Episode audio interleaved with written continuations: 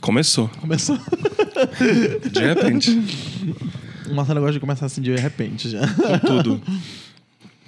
E aí, amigo, com E quem aí? estamos hoje? Hoje estamos com o Álvaro de Souza aqui. O Álvaro, nosso amigo que já contou um caso assustadoramente engraçado. Que assim, quando a gente tava fazendo os episódios de história De terror. de terror, de casos assustadores ou então alguma coisa do tipo, o Álvaro conseguiu fazer a gente rir pra cacete e deixar a gente noiado. Com medo. foi lá em Oriximiná essa história, não foi? Foi. A história de um boi. Vamos tal, né? ver onde é Oriximiná. Porque aqui a gente tem esse prazer de visitar. Oriximiná fica quanto tempo daqui, Álvaro? Como é que escreve? É, de, é, Oriximiná, com isso assim. Isso, tá foi. embaixo aí, ó, município no Pará. Maravilha. Lá onde o Luciano fez ontem uma matéria. Sobre O os- Luciano. Luciano so- Huck? é, sobre Huck? a- aqui- os quilombos e as tribos indígenas. Oriximiná. E tem a cidade, né? Tem cidade. Ah, tá aqui a praia que ele Isso é saiu praia- correndo por dentro da floresta e te viu boi aqui.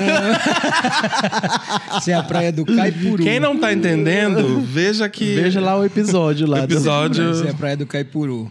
Essa praia fica próximo da cidade, ou não? Fica próximo, é. Nossa, bonito, hein? É bonito. E esse daí, onde é E que é, e é- é frente. tipo um lago da Coca-Cola aqui. É, né? é porque o Rio Trombeta, né? E o Rio Trombeta é água, é água escura. E é o centro da. Centro da cidade. A, a igreja, da, a igreja matriz da cidade. Como bom. Como bom é, é, origem portuguesa, tem que ter uma igreja Bem no centro. centro. Porque tudo do brasileiro é assim. né? Bem no centro. E fica na margem do rio mesmo, Essa aí né? é outra praça que agora existe lá. Essa é a- aqui, né? É. É a Praça Olha. do Centenário. Bonito também. É uma cidade Gente, bem é, é- é tanto lugar aqui no Pará, né, que a gente não vai. Eu, eu não conheço. É, Tenho eu vontade também. de, de fazer uma tour, assim, no, no- nos... Tu já foi em Afuá? Eu já. Já foi em Afuá? É bonito lá? É, é, É lindo, né? é, é- é bem legal. É bem legal. Afuá. Afuá. É uma cidade toda em cima de, de, palafita. pontes, de, de pontes. ponte. É. É legal o carnaval lá. É? É maravilhoso. Afuá, bota aí.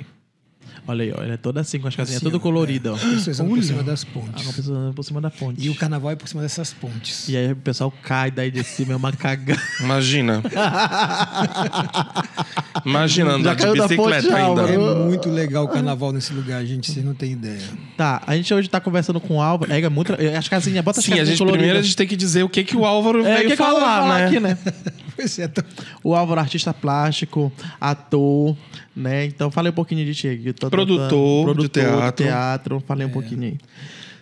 Bom, é, o que eu tenho para falar de mim? Eu sou um caboclo, nascido na, na- na- lá em Oriximiná, né? E criado às margens do rio, Rio Nhamundá, Rio Trombetas.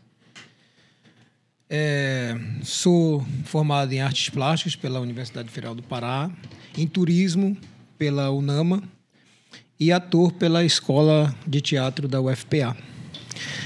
Sou, já é, trabalho com turismo hoje em dia. Eu tenho um Airbnb, a minha casa eu recebo hóspedes de tudo que é lugar do mundo. Hoje está um pouco mais fraco, acho que devido à pandemia, mas tem gente lá. É, isso com turismo. Já fiz muitas viagens aqui no Pará com pessoas que vêm fazendo city tour, fazendo as viagens para o interior, levando para conhecer o Té do Chão, lá em Oriximiná mesmo, Marajó, Salinas, Mosqueiro, tudo por aí. Já levei gente para conhecer. As pessoas te franceses. contratam. É, franceses, Particular, alemães, né? poloneses. É, esse povo, eu trabalhava com muito estrangeiro. Hoje tem mais brasileiro vindo. E além disso, a, a artes plástica ficou como conhecimento porque foi era uma, na verdade eu fiz arte plástica porque na época não tinha artes cênicas, né? E o mais próximo que tinha do teatro era as artes plásticas, porque dentro da, da- do curso de arte plástica você é, é bem polivalente, né? Assim, você tem tudo. Você faz fotografia, vê, vê um pouco de cinema, vê a, a própria a arte plásticas e cerâmica. E no meio disso tinha um teatro. E acabei entrando no, no curso por causa disso. E aí, quando eu estava formando, que foi que abriu o curso de artes cênicas. Mas aí eu já estava terminando o curso técnico de, de ator lá pela escola. Foi que aí eu me, me Ainda, ainda expus alguma coisa no, no Salão Arte Parada, tive uma um, algum trabalho de plástica lá. Na verdade, eram instalações artísticas e uns quadros que eu coloquei numas exposições do professor Maneschi na, lá na, nas 11 janelas, que tem uma galeria lá, né? E que, inclusive, esses quadros estão lá em casa. Se alguém quiser comprar, estou vendendo. Olha aí, olha. E, e aí, o, aí veio o teatro na minha vida, que é o que eu gosto mesmo de fazer. Aí dentro do teatro é com atuação, a produção, cenografia, figurino. E é isso. A gente, quando trabalha no teatro aqui, veste muito cha- chapéus, né? É. Chapéus ou chapéus? Chapé, chapéu. Chapéres. Chapéres. Ai, português, querido. Chapéu. Chapéus. Chapéu. Não, chapéu. Vamos, vamos aproveitar que a gente tá no Google. É chapéus ou chapéres? Chapéu. Chapéis. Olha lá, é chapéu ou chapéis? Meu Deus do céu. Nem aparece no Google. Nem aparece, nem o Google sabe. O plural de chapéu é chapéus. Chapéus. Tá aí, ó. É, chapéus. É chapéus. Então é chapéus. É, chapéus. Então eu acertei de primeira e errei de segunda. Ah, e além disso, né? Antes de vir para Belém, eu, eu morava em Goiânia, né? Eu, eu, morei, eu me criei em Orochiminá, depois fui para Goiânia, sei lá, com 13 anos de idade. Primeiro fui para Manaus, aí eu sofri um acidente, voltei para Orochiminá e depois fui para Goiânia. Nossa. Quando eu voltei de Goiânia para Oriximiná, aí eu fui trabalhar, eu fui, aí que eu fui conhecer de fato folclore paraense. Eu, eu me envolvi na- lá em Oriximiná com uns grupos folclóricos que tinha na cidade, né? Entrei na, na história do carnaval, fui carnavalesco, criei um bloco, ganhei prêmio com melhor rainha do carnaval, com letra de música, com melhor bloco. Tu sendo a rainha do carnaval? Não, ah, a candidata do meu bloco. Eu tô só esclarecendo aqui as coisas. Não, eu, eu fiz a Eu fantasia. rainha do. Quase- Porque do jeito que tu tá descrevendo múltiplas funções, as pessoas nem iam se espantar. Não, é, tu tá a falando que até os carnaval. 13 tu já viajaste pra 17.423 lugares. E aí eu, eu criei a fantasia, criei o tema, a música, tudo, e eu ganhei lá o prêmio. De... Aí eu acordei, eu tinha, tinha batido a cabeça com 13, E eu tive um fui, acidente todo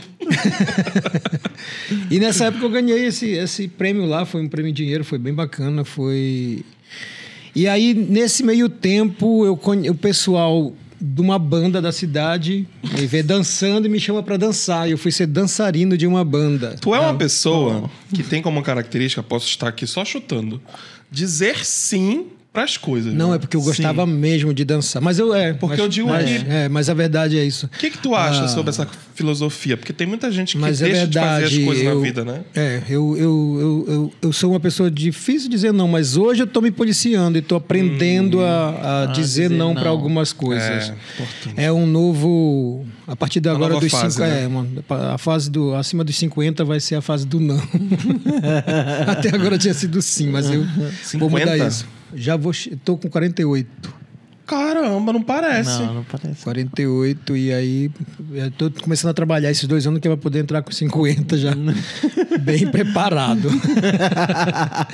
Menino, aí eu fui dançar com essa banda. Dancei cinco anos na banda Frisson, vim fazer show em Belém, fui para Frisson, já ouvi falar. no interior do Pará, da- do Amazonas, do- de Pernambuco. Nós chegamos a ir para as Guianas Francesas dançando, foi, foi uma época bem interessante. E depois conheci. Aí eu fui, entrei na Podemos colocar O quê? no Google Frisson, banda. Banda Frisson. Aí, ó, banda Frisson. Frisson. Ah, pareceu o Álvaro dançando. Peraí, deixa eu ver se eu mudei. Não, não mudei, deixei todo mundo no vácuo, agora sim. Agora. Agora eles estão vendo. Banda Frisson, tá aí a banda Frisson. Era a banda que, na época, quando começou, cantava todo, todo estilo de música, a gente dançava todo tipo de dança. E depois eles ficaram mais no brega, no, no, no melody, essa coisa. Na, E o Álvaro arrasa na dança, viu? Num tango. Álvaro essa é a banda caramba. Frisson. Aí eu dancei cinco anos com eles. Quando foi em 2000, eu recebi a proposta para vir para cá, para trabalhar no projeto Belo Monte, mano. Eu fui para a hidroelétrica de Belo Monte, no- em Altamira. Aí meu último show com a banda foi no dia 29 de novembro de 2000, na ABB lá em Oriximiná e foi uma grande festa lotada. Mano, quer dizer que se eu puxar um vídeo aí, eu vou ver tu dançando. É, provavelmente, eu não sei, eu não me lembro de ter coisa. Eu, sabe que eu não guardo nada dessa época da banda? Eu não, Não. tenho nenhum registro, nenhuma foto, O que nenhum eu vídeo, não tenho sei nada. é que, por ironia, o Álvaro é, já participou de um podcast nosso aqui. Como? Como? Vocês não perceberam? Essa tua cara, mano, chega a me dar até medo. Além do episódio em que ele contou uma história, Hum. teve o episódio da Joana Dark, em que, ao buscar no Google uma foto sobre Ah, o, sim. o Sírio. O alto do Sírio. O alto do Sírio. Quem Eu aparece? apareci. A Ah, primeira na foto, rua? a primeira foto dançando na Foi rua. Álvaro. Álvaro, bem na frente. É sério? É. Se pesquisar Alto do Sírio, tá lá. É aquele trabalho que a gente fez com a. Com a. A gente estava pesquisando o Andrea. alto do Sírio. Tá bem ali, olha. Aquele trabalho que a gente fez com a André. Uma... Em algum Ué. lugar aqui aparece. Só Nossa. porque ele tá presente não vai É, aparecer. não vai aparecer. Tá aqui. tá aí, ó. Essa daí, ó. É ver- Ah, esse, esse trabalho foi, Foi muito bonito. foi Ah, eu adorei esse trabalho. Cadê o Erlon? É esse aqui? É, foi É. esse daí. A gente foi colorindo acho, a. a, E Era, a gente era Olha, eu todo tô bem branco. aqui assim, bem ali, ó. a... Fotografando, né? Tu tava aí mesmo? foi muito legal A esse gente entrou trabalho. tudo branco, não foi? Pois foi... é, gente. Aí quando foi 2000, aí eu conheci a Vitória num trabalho, porque eu tava aí lá em Oriximiná, lá eu era, lá eu era polivalente, menino, porque eu trabalhava na Universidade Federal Fluminense, que tinha um, que tem um campus em Oriximiná até hoje, né? A, a UF de, do Rio de Janeiro. E aí eu fui trabalhar lá, Peraí, calma. Tem um campus, campus avançado, avançado em Oriximiná, em Oriximiná, que é um de uma faculdade do, do Rio, de Janeiro, há mais de 40 anos. Caraca. Onde os, os alunos Eles de. fazem o quê? Fazem um É, onde os alunos de medicina, de enfermagem, soci- biologia, né? biologia, engenharia ambiental, eles vêm e eles fazem tipo o campo deles em Oriximiná, vêm para fazer prática, né? residência nos hospitais, assim. É bem interessante. Então eu entrei nessa unidade para trabalhar. Eu trabalhava na unidade até uma hora da tarde. De- Eu é, dei assistência numa loja de um amigo meu na parte de contabilidade, porque eu, no meu segundo grau eu fiz um curso técnico de contabilidade. Eu organizei a, a, a loja do meu primo, Qual é o nome uma- da... Não, tô brincando. a loja de material de no construção. Google. E à noite eu dava aula de informática. Numa, numa, numa... Tá e aí, lá pro meio do negócio, pinta Frisson, que no final de semana eu viajava para dançar com a banda Frisson. Era uma coisa No assim dia de de louco. descanso, né? Era, Era uma coisa de segunda louco. a segunda. E aí foi que eu conheci a Vitória num trabalho da universidade lá, junto com a comunidade ribeirinha, né? Lá onde meus pais são, onde, que é um- a comunidade Nossa Senhora da Conceição. E a gente foi fazer uma avaliação de um projeto de, de, re- eh, de preservação do lago, de reflorestamento do lago Sapuquá. E aí eu fui pela Universidade Federal Fluminense, a Vitória veio do, do de Brasília, não sei ela, se ela já estava aqui em Belém, não nem lembro onde ela estava, ela foi pelo Banco Mundial. Aí tinham dois representantes da mineração Rio do Norte e dois representantes das comunidades. E foi quando eu conheci a Vitória e ela me fez um convite para vir fazer parte da equipe para ir fazer os estudos da ictiologia, da ictiofauna do Rio Xingu para a hidrelétrica Belo Monte. Aí foi que eu vim para Belém e foi quando eu conheci o Alto do Sírio. E eu disse assim: agora eu vou, além de ir para a hidrelétrica de Belo Monte, vou realmente começar a, Me envolver na arte. na né? arte, no teatro. Foi que aí eu acabei ficando por aqui, me separei da mãe da minha filha, que estava lá. E acabei ficando por aqui. Aí eu prestei o o- os dois vestibulares, né? Tanto para turismo lá da UNAMA quanto para artes plásticas aí da UFPA e passei nas duas. E aí quando eu estava no primeiro ano, no primeiro semestre da, da UFPA, foi que eu conheci o Alto do Sírio. Aí eu fui a primeira vez. Tu já estava no primeiro ano, né? quando eu entrei em 2002, eu acho. Não, a primeira vez que eu fiz foi contigo, aquele trabalho dos sapos. Quando, eu tinha, quando já fui Quando fazer o curso no- técnico de É, ator, né? Foi. Pois é, aí então em 2002 eu fui pra lá, e aí eu nem me lembro qual foi meu primeiro figurino. Ah, Boto. Eu fui o Boto, eu fiz um figurino de Boto. E aí foi que eu conheci o Alto do Sírio, comecei a me envolver e fiquei apaixonado por Só o aquele pessoal Alto do entender Sírio. o que que é o Alto do Sírio. É, o Alto do Sírio é um projeto de extensão da Universidade Federal do Pará, né, que acontece aqui em Belém todos os anos, vésperas do Sírio de Nazaré. que é um tipo de um homenagem dos artistas, né, ao a Nossa Senhora de Nazaré. Então é hoje faz parte da programação do Sírio, né? Eles dizem que faz parte da parte profana. Da parte profana, né? E é onde é o nós. carnaval, né? É, tipo, é, Parte da- que é um. Porque, assim, o Alto do Sírio no início foi idealizado como um alto. Um alto, né? Uhum. Onde tinha. Onde tinha. Onde ele desenvolveu todos as- os. O sagrado, o profano, né? O sagrado, o profano e todos, algumas vertentes da arte, né? Onde entrava dança, onde entrava teatro, onde entrava música, Carnaval. carnaval. Era, era assim. Aí. E, e hoje, né? Hoje eu não sei se está tendo, está tendo virtual, né? É, virtual. Hoje é O virtual. Alto né? do Sírio tem algum laço com o que era a, o. O que era o. Eu, eu vou falar como leigo, tá? E vocês me corrijam, porque vocês vêm do teatro mesmo. Tem alguma conexão ou alguma semelhança com a. a- me deu branco o nome. Bloco da Chiquita ou alguma coisa do tipo. Hum, o que, que é o bloco da Chiquita bacana? Porque não é o bloco, né? É uma festa da Chiquita. Uma festa. A festa da Chiquita é, ela é organizada pelo, É na época do Sírio também? É. pelas drags da cidade. Também faz parte da. Uma vez eu, uma vez eu, eu ia fazer um documentário de um cantor local daqui, muito conhecido, que ele é drag queen a vida inteira. Qual é o mais famoso que tem aqui? Hoje é o O Eloy, né? o Eloy. Eloy, O Eloy. exatamente. Eu dou risada porque é uma figura. E a gente chegou a conversar, chegou a, a pré-produzir, só não não encontramos patrocínio suficiente, acabou deixando para depois e acabou que nunca aconteceu. Eu ia produzir um documentário da vida dele. E ele contava sobre a importância do bloco. Mas como vocês dizem, era um bloco específico de drag. É, É, porque não, na ele- época do ele- carnaval ele tem o bloco dele, né? Que é É. o bloco do. Ele, É, Ele também falou sobre isso, mas eu, carnaval. mas eu tava me referindo ao justo Mas ao a festa Chiquita- Ela, ela é. acontece depois da traslação, quando a Santa passa na, na praça Depois da, meia-noite, depois da por aí. meia-noite, Aí, começa que é a um show parado num palco, É, onde num tem a palco. apresentação das drags, tem Só sempre. que fica, ela acontece entre o, o- a trasladação do Sírio e o Sírio de Nazaré. É, Como é que escreve? Festa da Chiquita com C. Com C, eu acho. Chiquita. Festa da Chiquita Com C. com C. Chiquitita. Aí, aí. Aí. Essa é a festa da Chiquita. Ah, Chiquita. E aí, é com, aí tem banda, né? Tem É. é. coisa. O Alto do Ciro é um cortejo, né? Que acontece, É. sai é na Cidade Velha É na e, Cidade Velha. e outra aí- É porque quando tu falaste na palavra profano, e aí faz parte eu me também, lembro é. que ele falava Falava da palavra profano, profano, quando sim. ele descrevia É. o.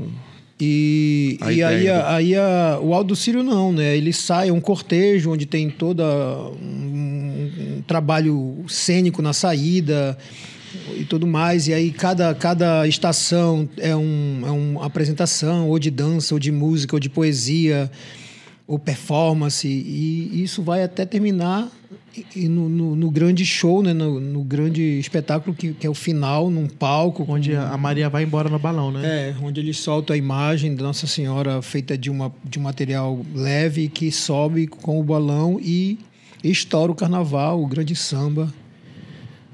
Pra- pra- Interessante, né? É bem interessante. Eu, eu amo esse espetáculo, eu amo esse trabalho. É o Alto do. A gente já, Nós fizemos vários trabalhos, a né? Porque quando, vários quando, trabalhos. quando eu comecei no alto, aí eu participava do elenco, estava sempre no elenco, era, uma, era um figurino e era sempre um trabalho individual. Até que quando eu entrei para a escola, escola de teatro, que a gente A comecei, gente começou a fazer uns trabalhos em grupo. Conheci o Erlo, conheci o Breno, o Monteiro, e a gente começou a pensar numa coisa em grupo. Foi que a gente começou a, a A gente meio que trabalhar criou um bloco dentro...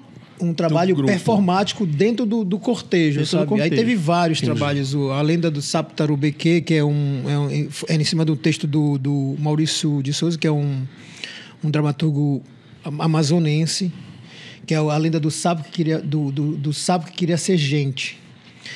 Aí tivemos também esse, essa, essa, esse trabalho aí que era que era a gente era todo mundo como uma- um figurino branco e ele ia se colorindo no decorrer do A gente fez um pozinho igual naquela festa de Indiana. de Indiana, indiana, isso. só que a gente criou com, com tapioca. Com tapioca, Maravilhoso, isso. maravilha. Com tapioca. A gente adaptou tudo com E tapioca. aí era foi? a, f- co- f- é, cores de fé, né? Foi, Cores, cores- de fé. cores aí fé. teve um outro trabalho que a gente fez, que era aquele, aquele trabalho que eu achei lindo também, que é a, a gente a todo Érica. de barro, né? É, que a gente tinha um saião, todo mundo de barro, colocamos com barro com.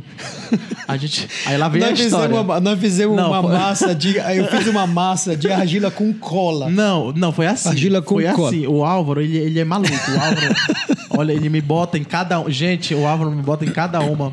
A gente, porque sempre tem um ensaio do do Círio, né? Aí a gente fez o, o- o ensaio todo, a gente testou o barro no corpo, né? Quando chegou no final do cortejo, o barro tinha caído todinho, né? A gente fez a argila colar, né? A a argila tinha caído todinho. Aí o Álvaro, não, vou pensar numa solução, né? Aí no outro dia ele chega com, com a porra do, do- da, da argila. Ah, vou colocar aqui uma goma de tapioca. Aí misturou lá a goma de tapioca junto com a argila, né? E ficou, passou. E passou, né? Passou, Aí a ficou gente ficou perfeito. A gente perfeito. ficou perfeito do início ao fim. Mas pra sair, Eu já ia falar. Quase consegue tirar isso do. Quase a gente Demorou. morre. Um esfregando o outro. Um esfregando o outro e saía aquele. Ai, não saía aqueles E, e uns que assim. reclamavam, o, o, o Fábio, o Fábio Limar falava assim: Eu nunca mais vou participar disso. Não, e no melhor foi no, no primeiro ano que a gente Ah, fez era o, muito o que era a lenda do sapo tarubeque, né? A gente tinha uma roupa de sapo que a gente se acocava e vinha uma cabeça assim, que ela virava virava um sapo. sapo. Quando a gente ficava em pé, essa cabeça ia pra trás e ela virava um cocá e a gente E a virava, gente virava um, um índio. Era virava tipo um índio. Aí tá, né? Só que o Álvaro teve a grande ideia, novamente, de colar a roupa. A roupa com cola de contato, ou, é, tinha uns enchimentos de esponjado, uma, com cola de contato no corpo, né? Aí tá. aí, o primeiro. Foi tu primeiro. O primeiro não, o primeiro foi o Breno. O primeiro foi o Breno e colocou aí. Aí foi, passou assim, dois minutos com a cola de contato e foi. Ah, tá esquentando.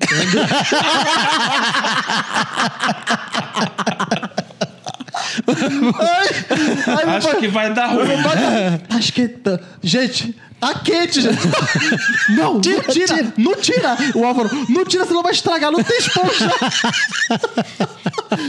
Aí depois aí foi, foi piorando, né? A gente foi, foi tentando melhorar. Não, o próximo a gente vai fazer. A gente passa Coloca papel um- filme Meu no Deus corpo dele, céu. aí vai, vai dar certo. Aí foi, passou. Aí colou de esquentou do mesmo jeito. Eu não sei nem como a gente resolveu aqui. falou, não, a gente passou jornal no todo, tipo, se queimou todo.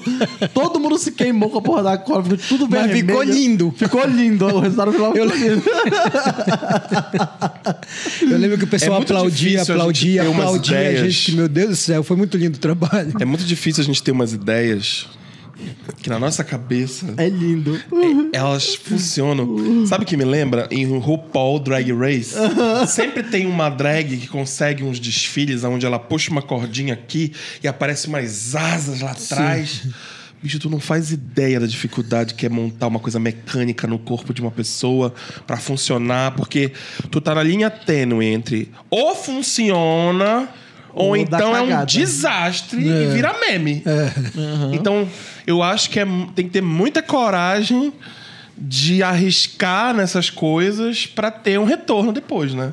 No, no, no fator wow, né? No wow factor, como fala em inglês, né? Tipo, tu causar um, um impacto ali, né? Mas precisa bancar, Mas né? os resultados sempre foram Pô, foi muito bom. né? Inclusive, nessa do sapo, foro corporal foi maravilhoso, porque a gente começou tudo gordo e, e o, e o trabalho era. A gente tinha que pular por muito tempo gente- pulando igual o A sapo. gente foi se arrastando. Todo mundo se O- emagreceu assim, ficaram todo fit, né? A gente, a gente ia em formato de sapo pela rua, assim, então ficou todo mundo Pela rua também. fit, né? A gente pulava igual sapo, assim, pela rua, a gente vinha, vinha pulando igual Eu sapo. sei que foi muito lindo. Então Aí era um teve outro, experimento. outros. Como é que fala? Um experimento. Foi, foi experimental, Então, né? foi, foi, foi, Foi, esse foi experimental mesmo, porque a gente não sabia, é, tá muito em cima, assim, geralmente quem ajudava a gente com essas coisas era o Bruce, Uhum. e dessa vez a gente não conseguiu encontrar o Bruce, e digamos, vamos ter que dar um jeito nós mesmos, Quem vamos... fez as cabeças de esponja? Foi, foi ele, ele na verdade ele me ensinou a fazer, né? Aí tu fez, Um- Aí eu fiz as outras, ele me ensinou uma e eu fiz as outras. fez né? as outras, né? Aí pra colar que não, que não teve mais a aula. Mas sempre, sempre, sempre a gente inventa as coisas perto. Aí o Álvaro diz: Não, ano que vem eu não vou mais fazer. Aí dá quatro dias antes ele, ele me liga. Pai, bora fazer o negócio. Bate a, É, bate a coça e a cuíra. a coeira. É, bate a mas cuíra. A coceirinha. Aí, Mas nós fizemos um trabalho muito bonito. a gente fez um que aí o Álvaro me fez sentar de 9 horas da noite até 5 horas da manhã, amarrando retalho Pra fazer uma saia de pra fazer retalho. uma saia de retalho que iria em, em volta da Maria. E ela se transformava essa saia em várias coisas. Ela várias coisas, e a nossa roupa toda era vi- de retalho. Ela, viria, ela virava manta, ela virava barco, ela virava vela, ela virava várias coisas. Essa- essa- foi outro trabalho bem bonito também. Que quase a Santa cai, tu lembra? Quase que Santa quase que ela cai, porque quando chegou naquela parte da- dos paralelepípedos, Tem uma parte que tem um trilho de um trem lá, né? Aí a gente ia levando ela no, no, E- tipo no alombrado e não tinha um puta que pariu lá em cima. Não, né? tinha o puto que pariu, sim. que é isso, gente? É, é, o puto que pariu é aquela coisinha que tu fica segurando assim em cima do carro alegórico. Que aí tu vai cair, tu vai cair, tu vai ler, puta que pariu. Eu não conheço esse termo. O problema é que se eu jogar no Google agora, puta que pariu. Não abre lá, não abre lá.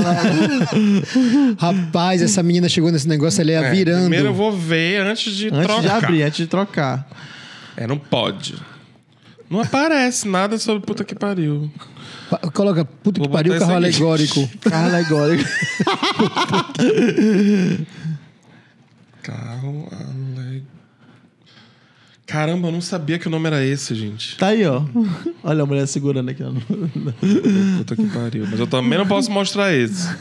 Gente, tá Desi Gonçalves sem nada em, em cima. Então eu não posso mostrar mesmo. E aí, menina, essa menina ia virando, ela segurou nesse puta que pariu, puta que pariu, foi virando e Deus, ela eu veio. eu tô foi engraçado, nome, foi engraçado que ela foi caindo assim, tipo câmera câmera lenta. lenta. E aí nós todos e aí ela baixamos. falou, puta que pariu. Aí nós todos fomos embaixo dela e seguramos ela assim. Pareceu Aí uma parecia que- cena. Pareceu Parecia uma que fazia cena. parte do Todo trabalho. mundo, puta. Não, porque todo mundo. A gente tava todo mundo na frente e aí a gente viu ela, o, o, o carro fez. Aí ela veio. Caindo assim. E aí todo mundo correu pra parar. Para ela ficou. Aí todo mundo se faz parte. Pois é, ninguém sabia, ficou parecendo que fazia parte do trabalho. Tem que encarar essa história, né? Faz, É, vou- faz parte. mas tem muita menina história. ela pela, pela, pela cintura, engatou ela de lá e desceu. E ela fez uma performance embaixo, não foi? A gente fez uma roda. Ela enquanto Ai, tirava a roda. um vídeo de um carros. carinha no outro dia no TikTok que ele tava correndo em círculos. Era um monólogo. Aí tinha uma cadeira no meio. E era um, um- teatrinho pequeno assim, o cara filmando. Aí ele levantava e aí ele corria, corria, só que ele ficou tonto. Aí ele ia virar. Aí ele se, esbu- ele se espatifou de lado de um jeito tão engraçado, bicho. Aí ele fez assim, pá! Aí depois ele. "Ah", aí ele continuou na cena, mas via que ele tinha levado o farelo. Porque ele ficou mancando. Aí ele continuou, e aí ele começou a dançar, e aí ele mancava dançando. Aí todo mundo ficava tipo, hum, Mas será que. acho que machucou. tá muito realista. Entendeu? Isso que é o macete, né? Deixar a coisa Deixar a meio coisa- aberta. Deixar a coisa em aberto. Tiveram muitas histórias, porque eu nem me lembro de todas, tem muita Mas vamos lá, aí, voltando, tu, tu, tu tava fazendo Escola de teatro quando eu conheci. Quando, escola de teatro. quando a gente começou a fazer essa a coisa ma- em, é, em coletivo, Aí assim, aqui- né? O aqui tá. grupo. Aí com- quando é que tu foi morar fora, por exemplo? Já foi recente? Não, quando eu tava fazendo. Eu, é, Fora do Brasil. tô- É, é, quando eu terminei o curso de turismo, porque o curso de turismo lá era aquele curso de dois anos. que Era um curso. Lá onde? Na Unama. E aí. Aqui, da Amazônia, aqui no aqui, Pará. aqui, aqui no Pará. é. Aí, então era aquele curso de dois anos. Aí quando eu terminei o curso de, do- da, do- da, da Unama, a Vitória, minha, minha, minha esposa, ela tinha um doutorado para fazer na, no Canadá, Hum. um pós-doutorado. E aí eu fui, aproveitei para ir fazer o inglês. Então a gente foi para o Canadá, para Vancouver. Isso foi E 2000. lá eles têm um programa legal quando você tem, é cônjuge, Sim, se é. não me engano. Não sei É. se foi nesse que tu entraste. É, eu, eu, Que você. Que a pessoa que está estudando ela pode entrar com um, um cônjuge e o cônjuge fica livre para trabalhar Para trabalhar tá isso, é. estudando. Eu só fui descobrir isso quando eu cheguei lá. Eu fui sem o visto do trabalho daqui, mas chegando lá eu descobri, acabei trabalhando lá num restaurante brasileiro chamado Samba. E fui estudar inglês. Aí eu fazia inglês num- uma vez por É semana na part-time que pode, né? Só É, metade do eu, eu tempo, fazia 10 horas por dia no- quando eu né? É, podia. Quando pode. E aí eu fiz inglês na, na universidade, na British Columbia. E também no, participei de, um de alguns cursos dentro das escolas tipo de segundo grau, né? Que, é, que eu fui também para uns cursos high assim. school, né, deles. E, e no Vancouver English Center foi que eu, que eu fui aprender meu inglês. Na verdade, eu já estu, estudava inglês no Brasil. Quando eu cheguei lá, eu descobri que eu não falava, não sabia nada, porque era, que era Bem comum, inclusive. é. E aí o mais legal que foi assim, uma semana estudando inglês no Vancouver English Center. E aí eu fui pra aula, olha essa história é muito engraçada. Eu fui pra aula e eu levei dinheiro para pagar a passagem de ônibus. Cheguei lá na aula, lanchei. E eu pensei que eu tinha levado uma certa quantidade de dinheiro e não tinha levado. Quando eu cheguei no ônibus, não tinha dinheiro para pagar o ônibus. Ok, vamos pensar o quê? É bra... ah, tá, brasileiro já tá sacaneando aqui. Aí eu pensei, será que eu vou a pé para casa? Eu tinha que atravessar uma ponte enorme, eu tinha que andar um bocado. Eu disse, não, não vou andar. E eu lembrava que quando eu andava do, do ponto de ônibus até o, o- o instituto lá, eu via moedinhas pela rua de um centavo, muitas moedinhas de um centavo, cinco centavos. Eu disse, eu vou juntar esse dinheiro. E eu saí rodando, rodando as quadras. Tu, tu via a pessoa jogar fora? Às vezes os, ah, os centes, um cente, eles jogam assim e deixam no chão. Cara, eu vou te falar, eu morei seis meses em Londres e eu nunca acumulei tanta moeda. É mesmo? Deve ter alguma correlação entre poder. Quando a moeda. Eu posso estar enganado, tá, gente? Quem for economista me corrija. Mas eu acho que quando a moeda, quando a moeda do país está muito bem, é muito forte, uma das características é essa, esse excesso de moeda, moeda mesmo. É, Muita muita moeda. Porque, bicho, em seis meses em Londres, eu juntei dois sacos de moeda. Tudo que era troco, troco, troco, moeda, moeda, moeda, moeda.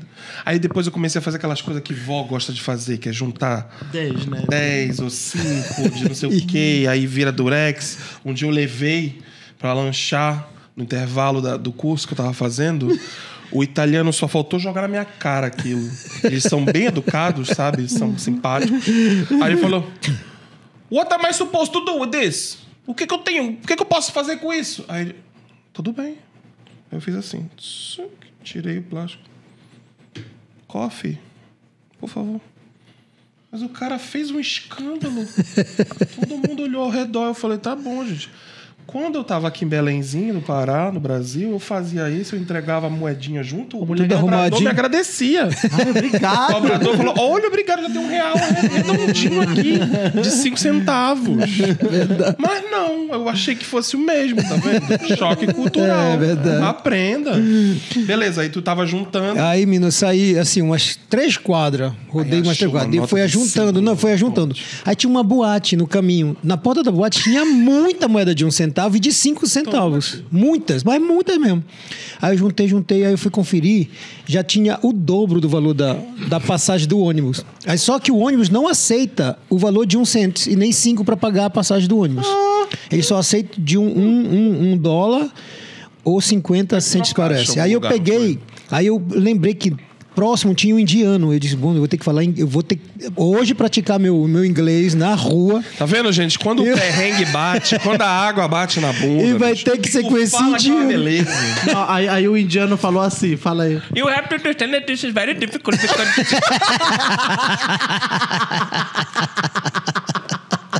What am I supposed to do with this?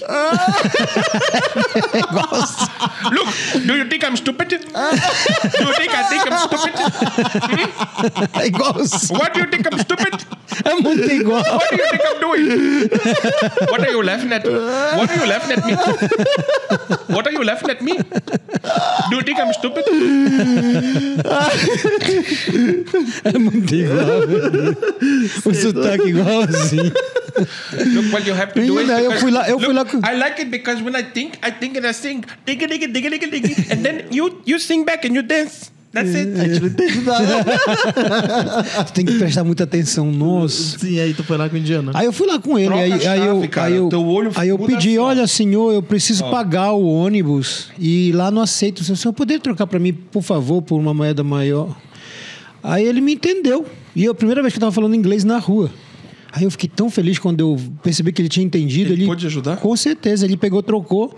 Ainda me sobrou um, um euro e 70 centavos do valor da, do valor da, do ônibus. Eu fui embora pra casa. Eu cheguei em casa, contei pra Vitória, ela não acreditava. eu tinha feito Eu isso. tava era nessa boate, né, Cafajeste? Aí desde então ele abandonou o trabalho e foi, foi juntar moedas na rua pra sempre. Pra sempre. Ficou rico, Sabe quando eu podia ter pensado nisso, eu não pensei nisso. Aí o, o- o título do livro dele é The Coin Collector. Mas era muito engraçado isso. Eu vou contar uma já pra aproveitar que eu vou falar de indiano. Quando eu tava morando em Londres, gente, foi, foi de verdade, de coração, um dos momentos mais envergo... que eu mais, mais vergonhosos da minha vida. É... O primeiro mês eu fiquei numa casa de uma senhora paga já como homestay, né? Pra você ficar e depois alugar um lugar. Então o primeiro mês estava aí, beleza. Quando eu olhei pela minha janela da casa da senhora, tinha do outro lado da rua um posto de gasolina que tinha um uns jornais expostos do lado de fora do posto. Assim, o tempo todo. Vários jornais de todos os tipos. Eu juro, na minha cabeça, porque em Londres eles dão muitos jornais gratuitos na rua. Na minha cabeça, aqueles jornais que estavam lá fora eram gratuitos. Ao invés de eu perguntar para o homem, eu simplesmente fui lá, peguei o jornal e fui embora para casa. Eu fiz isso duas noites seguidas. Na terceira noite seguida, esse homem saiu de lá com uma raiva, falando. Do you think I'm stupid? Indiano. Look, look, look. You going to pay? Are you going to pay? Do you think I'm stupid? What are you doing? I know it's one, one pound, but it's money. Aí ele fala, porra, eu sei que é um, é um pound, né? É um, é um realzinho de lá, né? Aí eu, não, per- perdão, perdão, eu não sabia que era. Aí, "Ha, you think it's free? Tu acha que era de graça? Eu, Caralho, bicho, eu queria me enterrar. Eu queria muito que ele acreditasse Que tu não sabia. que eu não sabia, mas ele não acreditou. Tu via no olho. O olho dele era de que tu é um brasileiro filho Filha da puta. Sabe? Aí, cara, isso me doeu, porque além de eu pagar Tu pagou dos outros os dias. três dias, a cara dele não mudou. É como se ele dissesse assim: se eu não tivesse falado aqui, tu, Tu ia estaria pegando o jornal. O aí. mês Ainda. inteiro. Cara, horrível essa coisa do choque, porque tem coisas que acontecem. Nunca me deram um jornal na rua. Agora é uma porcaria, tá, gente? Os jornais que dão de graça na rua é só tabloide sensacionalista que inventa coisa que não acaba mais. É. Esses são gratuitos. Aí quando eu vi jornais bons. Pensou que era gratuito. A ingenuidade E- foi bobagem, era só lá, perguntar. lá em Vancouver, né, tinha uma. É, é proibido você dar dinheiro na rua para os pedintes, né? Porque o, o governo lá, eles têm um, Um um, projeto social, um programa social, onde eles dão um certo valor para os drogados, para os homeless lá, para poder eles se manterem, né? E é proibido, você não pode ficar dando. E aí eu indo pro, pro restaurante lá onde eu trabalhava, tinha sempre uma menina que me pedia. Pedia alguma pedia moeda, pedia alguma coisa, né? E eu dizia que não, não. Eu acho que lá pela décima vez ela viu que eu não ia dar mesmo. E ela, ela desistiu. E toda vez que eu passava, ela sempre me olhava, né? Eu olhava para ela, me olhava. Só que eu juntava, assim, com o Marcelo em casa, moeda num, num copo, né? Um monte de moeda. Tudo que era moedinha que sobrava, eu, eu guardava lá. Rapaz, próximo de vir embora pro Brasil, lá tava a lata lá, o negócio cheio de moeda. Muita moeda. Aí eu ia trocar, né, pra ver. Ia dar uma grana. Eu disse, ah, eu- aí eu olhei para aquilo, não, não vou trocar essa moeda daquela mulher lá. Aí eu peguei, último dia pro samba, fui lá pro restaurante, aí, levando a sacola cheia de moeda e encontrei com a mulher. Aí eu- ela nem me olhava mais. Que ela pensava, não, não vai me dar, né? Um liso. Aí eu chamei ela, ela não acreditava. Eu chamei, chamei até que ela veio. Aí eu disse: Olha, isso aqui eu juntei pra você. Ela me olhou assim com um olhão, aquela sacolona de moeda assim. E eu fui embora feliz da vida, porque eu acho que aquele dinheiro realmente era daquela mulher. Um monte de dólar. Muito bom. O Álvaro, Eu chamei ele aqui também porque eu acho que o Álvaro é um grande contador de histórias, né? Toda vez ele me conta as histórias da viagem dele. E aí, na minha cabeça, é um filme, assim, já, né? Um filme pronto, assim. Então, ele tem muitas histórias de viagem, né? Eu vou pedir pra ele contar algumas aqui pra gente. Mas eu quero que tu pense também numa, numa história extraordinária tua de viagem, assim, das tuas viagens mais extraordinárias. Mas eu queria que tu, tu contasse aquela história da, da, da viagem que tu fizeste pra Jerusalém lá, que o cara te levou por outro lugar e tal, do, do que tu fosse conhecer lá os passos de Cristo, onde, onde ele passou e tal. Conta aí pra gente aí essa história aí, que é eu acho muito boa essa história. Muito boa. Bom, essa, eu fui para Jerusalém. é, é, não, primeiro que para sair do Brasil já foi uma.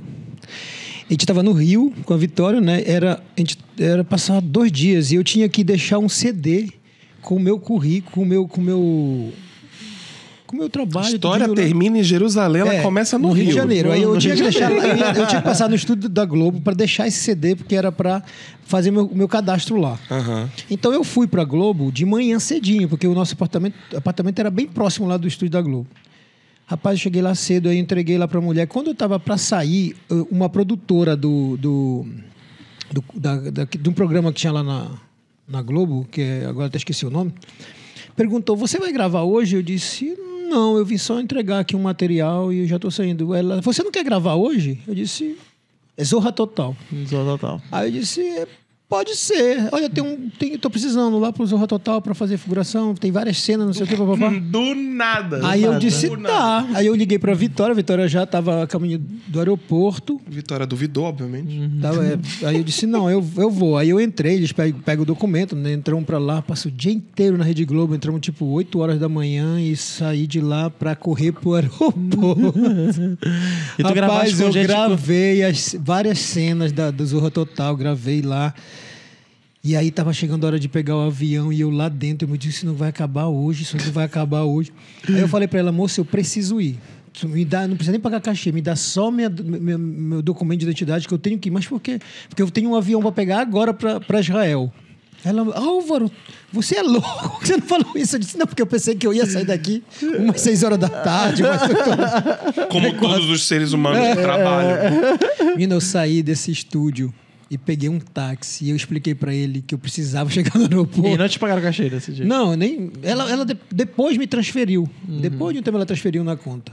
Rapaz, eu sapequei pra esse aeroporto. Cheguei, a Vitória tava pra ter um filho nesse aeroporto, chorando já. Já tava, já tava Ela- chamando ela teu tava nome. chorando. O- aquele, chorando. aquele pessoal que já fica assim no avião, já. Senhor Álvaro, última chamada.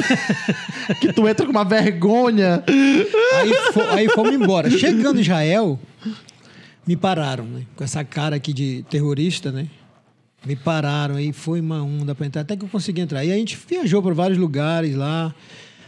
É, fui para Eilat, que é no, no sul de Israel, que já fica ali no Mar Vermelho, é, início do Mar Vermelho. Que puta que pariu do lugar estranho, mano. Como é que escreve? Como é que escreve? Eilat, é, eu acho que é H.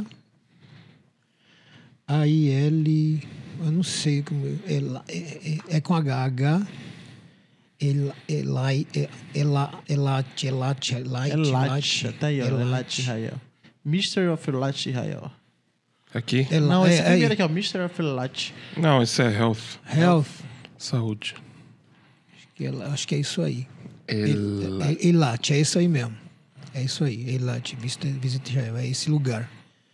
Nossa, é bonito. Mas pensa que eu cheguei numa época que era de verão. E, e aí eu Tava cheguei. esquisito Era um aí. calor.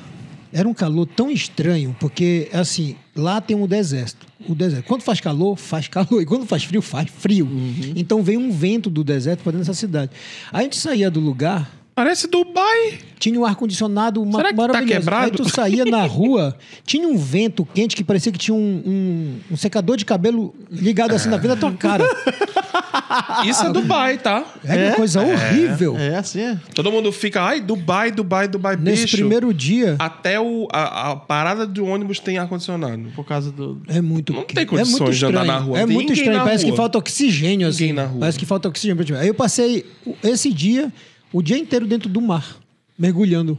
Mergulhei. Foi, pagam- subia e fu- secava. Aí tu pagamos, um, um- pagamos um curso, um, Gente, mas que lugar um bonito. negócio de mergulho lá com os argentinos e a gente foi mergulhar. para poder uh, o suportar calor, aquele né? calor. Olha o Álvaro aqui, ó. Mentira. não. A gente foi para Israel, né? Chegando em Olha o Israel, Álvaro aqui mergulhando. Mentira. foi aí por- nesse mar aí que eu mergulhei, que é o Mar Vermelho. Toma, tio. Rapaz, a gente foi para Israel e aí a gente queria fazer lá todo Israel, né? Aí a Vitória tem uma prima que mora lá, uma irmã, tem toda a família dela quase muito, bastante família dela mora lá. E aí tinha uma dessa, uma dessas primas trabalhava junto com o arqueólogo que estava fazendo escavação, que era o responsável pela escavação de Israel. Aí ela, ela falou, ele disse que quando ela falou para ele sobre nós que nós estamos chegando, ela falou não, ele falou não deixa que eu vou guiar eles. Eu disse, tá, e pô, foi maravilhoso, né? Chega, imagina, estou ser guiado em Israel pelo cara que está estudando, Tá escavando lá, né? escavando, fazendo todo aquele estudo da arqueologia e tudo mais. Aí eu achei maravilhoso. E aí ele explicou pra gente, fizemos todo todo o percurso. Ele, aí ele me mostrou assim, Álvaro, tem dois caminhos aqui, ele falou. Tem esse caminho aqui que é o do turismo e tem esse outro aqui que é onde nós estudamos. Porque esse do turismo, ele falou que foi na época dos, dos, dos templários, desse povo que, que diz que Os arrebentaram... Cavaleiros Templários. Que arrebentaram toda a cidade, que foram lá os romanos, sei lá, e arrebentaram tudo. E para eles se redimirem, eles fizeram esse caminho todo bonitinho, que é a Via Sacra hoje, que todo mundo faz. Que todo mundo faz, né? Mas aí ele dizia assim, ó, mas pelos estudos, a entrada de Israel era aqui, que era bem onde ele estava, né? Diferente do outro lugar, que era do outro lado da cidade. Então, se Jesus passou aqui, ele passou por essa entrada, ele passou exatamente onde nós estamos. Olha aí a foto de Jesus aí, supostamente. E aí nós fizemos todo esse caminho, ele foi me mostrando. Primeiro fizemos a Via Sacra Turística e depois fizemos esse caminho que ele foi né? mostrando, né? Aí fomos em vários lugares, vários lugares. Nesse lugar onde tinha uma, uma igreja toda amarrada, toda de ouro, uma igrejinha pequenininha que, segundo ele, era o lugar onde Jesus foi... é, Mas as pessoas não têm acesso, né, a esses é, lugares. alguns lugares, é, algum, algum desses lugares que está no mesmo ponto da Via Sacra tem, mas tem uns lugares que não, que era só é, Só os ele, estudiosos. só estudiosos. Então a gente entrou nesse lugar onde tinha uma igreja toda amarrada, que era eles diziam que era o lugar onde ficou o corpo de Jesus. Era o lugar lá o não me lembro agora como é que fala. O, O sepulcro, túmulo, o sepulcro, sepulcro, o sepulcro de. Jesus. E aí lá tinha uma, uma igreja. Ele disse: Olha, já tiveram duas Como igrejas assim uma aqui. igreja amarrada? Como é isso? Porque lá dentro fizeram uma igrejinha toda de ouro. um- era um arquiteto, parece que, se eu não me engano, francês. A, a- a torre pegou fogo.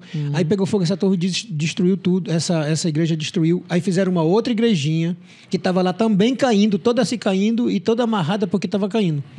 Aí ele disse assim: Olha, aqui é o sepulcro onde tem essa igreja, que é pelo, foi feita pelo arquiteto francês, tal, tal. Mas eu vou te levar num lugar que eu acredito que possa ser o sepulcro fiel de Jesus. Porque ele falou assim: por que, que eu te digo isso?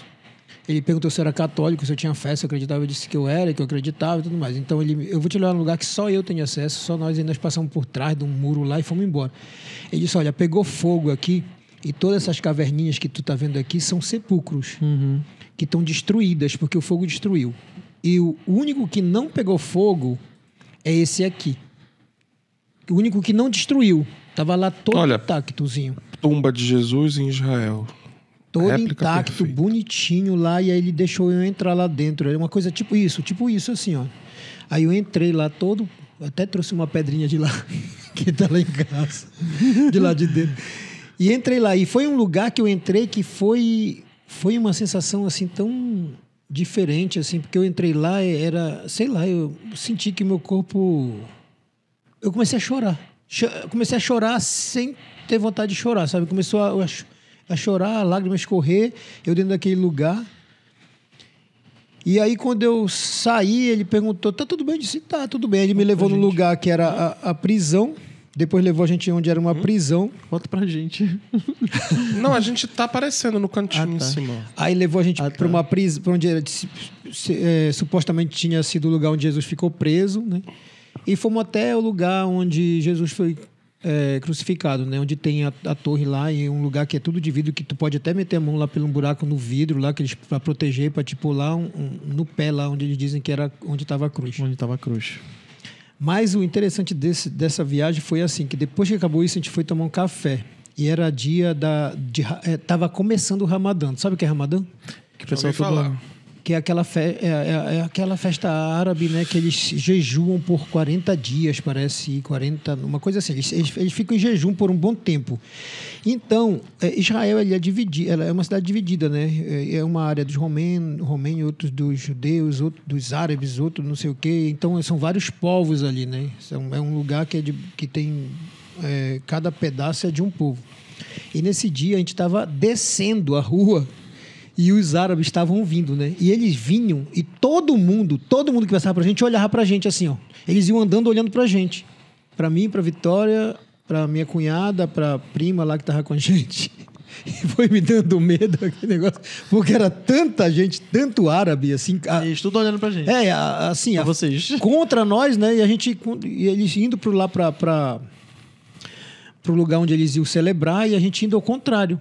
Aí eu, até que eu falei, gente, bora entrar em algum lugar porque a gente ainda vai acabar sendo E só morto. e só pra contextualizar um detalhe. O brasileiro talvez não saiba disso. Muitos, muitos que não moraram fora ou não viveram isso fora. Mas culturalmente, são pouquíssimos os países que natural, naturalmente é normal uma pessoa olhar para outra em público. Geralmente é ofensivo, né? É. Eles tendem a não gostar. É. Pode ser que em Portugal tenha um pouquinho disso ainda. Na Espanha eu fiquei sabendo que em algumas cidades era um pouco normal isso. No Brasil nem se fala, em alguns países latinos. Mas quando tu vai para os países tipo Canadá, Estados Unidos, a Europa, tipo França, Itália, é, Alemanha, Rússia, esses países, nossa, Japão, então, nem se fala. Tem uma porra. A maioria dos países não gosta Não. que você encare ou que você fique olhando de rabo Na verdade, de olho. ninguém te olha na rua assim, né? Você É, anda, ninguém é, te presta Inclusive, atenção. se tu estiver olhando, eles tendem a, a se sentir ofendidos. A menos que tenha um contexto ali de atração, sabe? Que é difícil Discreto, também. Mas que eles não gostam também. É, mas, assim, em geral, fica aqui o macete, fica a dica. Se você Não tiver né? a experiência de, de, de andar na rua, porque a gente, a gente, quando vê, já tá fazendo, a gente tá assim, ó. É. Olhando, repara. Olhando a família inteira. Três filhas, o marido, a mulher e o que tá vestindo. É verdade. e tudo bem, mas só que lá não é tudo bem. E aí, quando tu recebe a olhada de volta, tu vai voltar dizendo que eles são um povo frio, povo mal educado. E eles vão voltar dizendo que esses brasileiros são muito mal educados, são muito intrometidos. E fica nessa, né? Porque ficam olhando em mim dos pés à cabeça. Então ninguém se entende. Fica É, um choque olha. cultural. Só que se tu tá visitando a casa dos outros, o mínimo que tu tem que ter é compreensão sobre o- Ninguém repara os costumes, ninguém. né? Então eu não sei como é em Israel, mas eu chuto que Porque não... aqui no Brasil a pessoa vai pra rua, né? Tem que pensar na roupa que vai, porque o outro vai Nossa. reparar, porque o outro vai olhar lá, tu pode Ixi. andar pelado que ninguém te olha. Alemanha, assim, Alemanha, Nossa, Nova Inglaterra, York. França, tu- Nova York. Londres. Pode andar nu. Ninguém vai te olhar. Sério, bicho, ninguém te olha. E assim, é tão libertador isso, cara. É.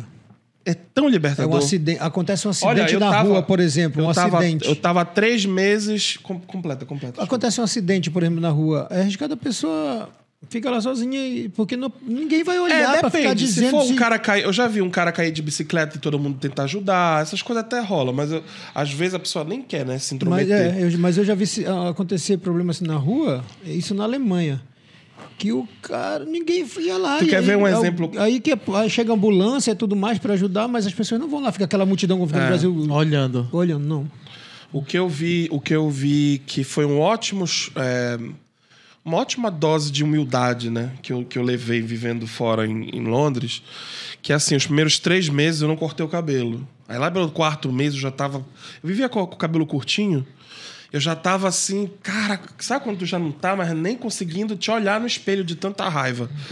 E aquilo tava acabando com a minha, com a minha autoestima, né? Eu falei, ah, não, esse dia eu vou me dar de presente um corte de cabelo bacana, legal.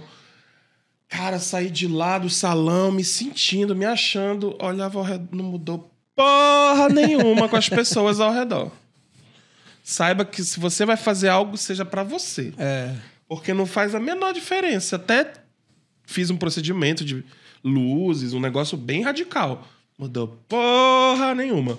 Agora vai fazer isso aqui. Eu recentemente, recentemente um, um tempo atrás, quando eu fiz um trabalho para um salão de beleza aqui de Belém, grande, que é do Cássio Martins, um dos amigos meus que é modelo, o Kevin, que já fez aqui o nosso podcast, ele, ele, ele, ele descoloriu o cabelo completamente. Cabelo curtinho, ficou branco, ficou brilhoso, ficou prateado. Acabou de sair do salão, a gente foi, foi almoçar no shopping. Bicho. Todo mundo olhando. Parecia que eu tava almoçando com a Anitta. Só não teve autógrafo. Mas foi todo mundo, o tempo todo olhando para ti. Ele podia ter feito isso em qualquer lugar lá fora que, olha, uma porrada de é. países aí, tu pode dizer. Londres, Nova York. Estão cagando pra ti, entendeu? Porque cada um cuida do seu umbigo. Essa é a questão. É. Não é que todo não é, não é que as pessoas não se importam contigo. É que elas estão preocupadas com as coisas delas, entendeu? E eu acho que isso é muito mais saudável do que tu viver olhando pro dos outros e não te importar contigo. Isso é muito cultural, cara. Se a gente for estudar. E aí eu vou além, tá? Olha a minha viagem. Olha, vê se não faz sentido. Um país que às seis da tarde tu tem uma novela, às sete tu tem outra, às oito tu tem outra. Aí às nove e meia tu tem um Big Brother, depois de uma outra novela. Ou seja, fala da vida dos outros, fala da vida dos outros, fala da vida dos outros, fala da vida dos outros. Filma a vida E depois no Big Brother tu vota na vida dos outros, tu fala da vida dos outros. O que que acontece com essa cultura, bicho? Ela vai falar da vida dos outros eternamente. Inclusive dentro de família, e vira uma cagada, e todo mundo acha que pode falar sobre tudo. É. E vira essa, essa cagada. Que é. Português é. é assim, sabia? É. Um pouquinho. Eu acho que a gente Tem uma pitada, tem uma pitada. Muito, eles dão muita coisa de português. Nossa senhora, morando agora lá em Portugal. Dá... A fofoquinha, né? De, pra ver de, muita de coisa. A, a, essa coisa de estacionar fora do lugar de estacionar, na meio da rua. Eles param os carros no meio da rua, simplesmente tu tem que desviar deles. E pode não acontece nada. Agora me conta, teve alguma situação de choque cultural com relação a Portugal, com relação à língua? Quando Pelo eu... seguinte, que eu vou te dizer, eu a maioria dos, dos, brasileiros, quando viaja pela primeira vez em Portugal, sofre com um, um, jeito do português que ele é literal. É. Ele, literal, é literal. Ele é literal. Então, se tu fala assim, tem. Tem um copo d'água? Ele fala, ele fala tem. tem. E fica te olhando. E fica te olhando. exatamente, exatamente. Não, é ele não entende que tu pediste um copo d'água. Uhum. Ele fala, temos. É, é, e quando. Eu, nunca vou esquecer. Tu ri, mas parece é piada. Não, porque deve ser engraçado. Temos, aí fica dois. Parece piada, mas é verdade. Mas é verdade. Eu pedi assim. Sabe quando tu pede um negócio sabendo que tem, porque tá aí, olhando aí, ali no, vai, na vitrine? Nossa, você tá olhando na vitrine, então. Aí quando tá olhando, eu tô olhando na vitrine ali assim um pudim de leite. Tá escrito pudim de leite. Aí é costume tu pedir a coisa dizendo assim: você tem um pudim de leite, por favor? Aí ele. Tem, não estás vendo? É assim. É. Não tá vendo? Tá até escrito.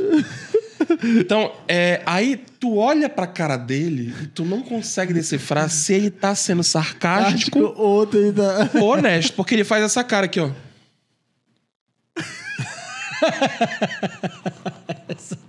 Não, eu fico imaginando eu, que é, que é assim, que é assim, que a gente fala muito assim aqui, né? Me veja um pudim de leite, ele vai lá. Ele vê o pudim de leite. Já vi. Ele vai fazer isso. Pode me é? ver, pode me ver, pode me ver um pudim de leite, ele vai lá ver. Uma vez foi, foi não sei quem que falou Olha, do cartão de crédito. Isso. Teve um negócio que ele falou assim: "Você aceita cartão de crédito?" Ele falou: "Aceito." E não foi buscar a maquininha. Queres que eu vá buscar a máquina? Por acaso Quero. queres que eu vou buscar a maquininha? É, aí tem que falar, vá, Pega, por favor, a maquininha, por favor. Obrigado. Por favor. Tá, agora digita aí, por favor, o número exato. Parece que nada, tu, tu não pode. Tem que. Tudo é muito literal. É, é muito cara, é literal. É muito literal, bicho. Não é? Mas é, é verdade. Tiveste algumas situações assim, no, tu lembra? Quando eu cheguei no início, eu. o Erlo ri, mas é muito, muitas situações, cara. É diário. O, o cara, é coisa diária. Não, é, todo em tempo. 2019, a gente, tá, a gente tinha ido lá para conhecer o país assim. Rodamos um país de norte a sul, leste a oeste, né? Rodamos ele inteiro. E a gente ia para Nova York de lá, que ia para um casamento de uma sobrinha. Quando a- a nós estamos no aeroporto para embarcar, passa pelo, um, pelo controle lá, né? Aí eles colocam um- um- uns papelzinhos na tua bagagem. Se tu tá com uma cor, tu passa para cá. Quando tá com outra, já tem que ir para ali que tu vai ser revistado, né? Isso lá em Nova York. Não. Ah, em Portugal, ainda. Depende E aí- da cor? É, aí a Vitória era la- laranja, ela foi para um lado e o meu foi vermelho, eu tive que ir para cá para ser revistado. E eu tava com duas malas, a Vitória com duas, né? E eu fui para lá e ele... Aí eu olhei pro cara do, portu... do português, né? Ele me olhou, ele assim, você não vai poder embarcar. Aí eu, eu olhei assim, eu disse, eu só fiz assim, né? É, por favor, vai para ali. Aí a Vitória já ficou desesperada, né? Ela sem falar nada. Aí, aí ele veio de novo, você não vai poder embarcar, você vai ter que retornar. Eu disse, Tá bom, é só me dar minha- meu passaporte, minha passagem de volta e eu vou, eu vou voltar. Aí ele ficou de novo, mas você não vai poder embarcar. Você vai, você vai ter que ficar aqui retido. Eu disse. Eu fiquei olhando para a cara dele e ele me olhando assim. Aí a Vitória veio, né? Quando a Vitória veio, ele começou a rir. Ele, eu não consigo convencer ninguém. Diz que era uma piada.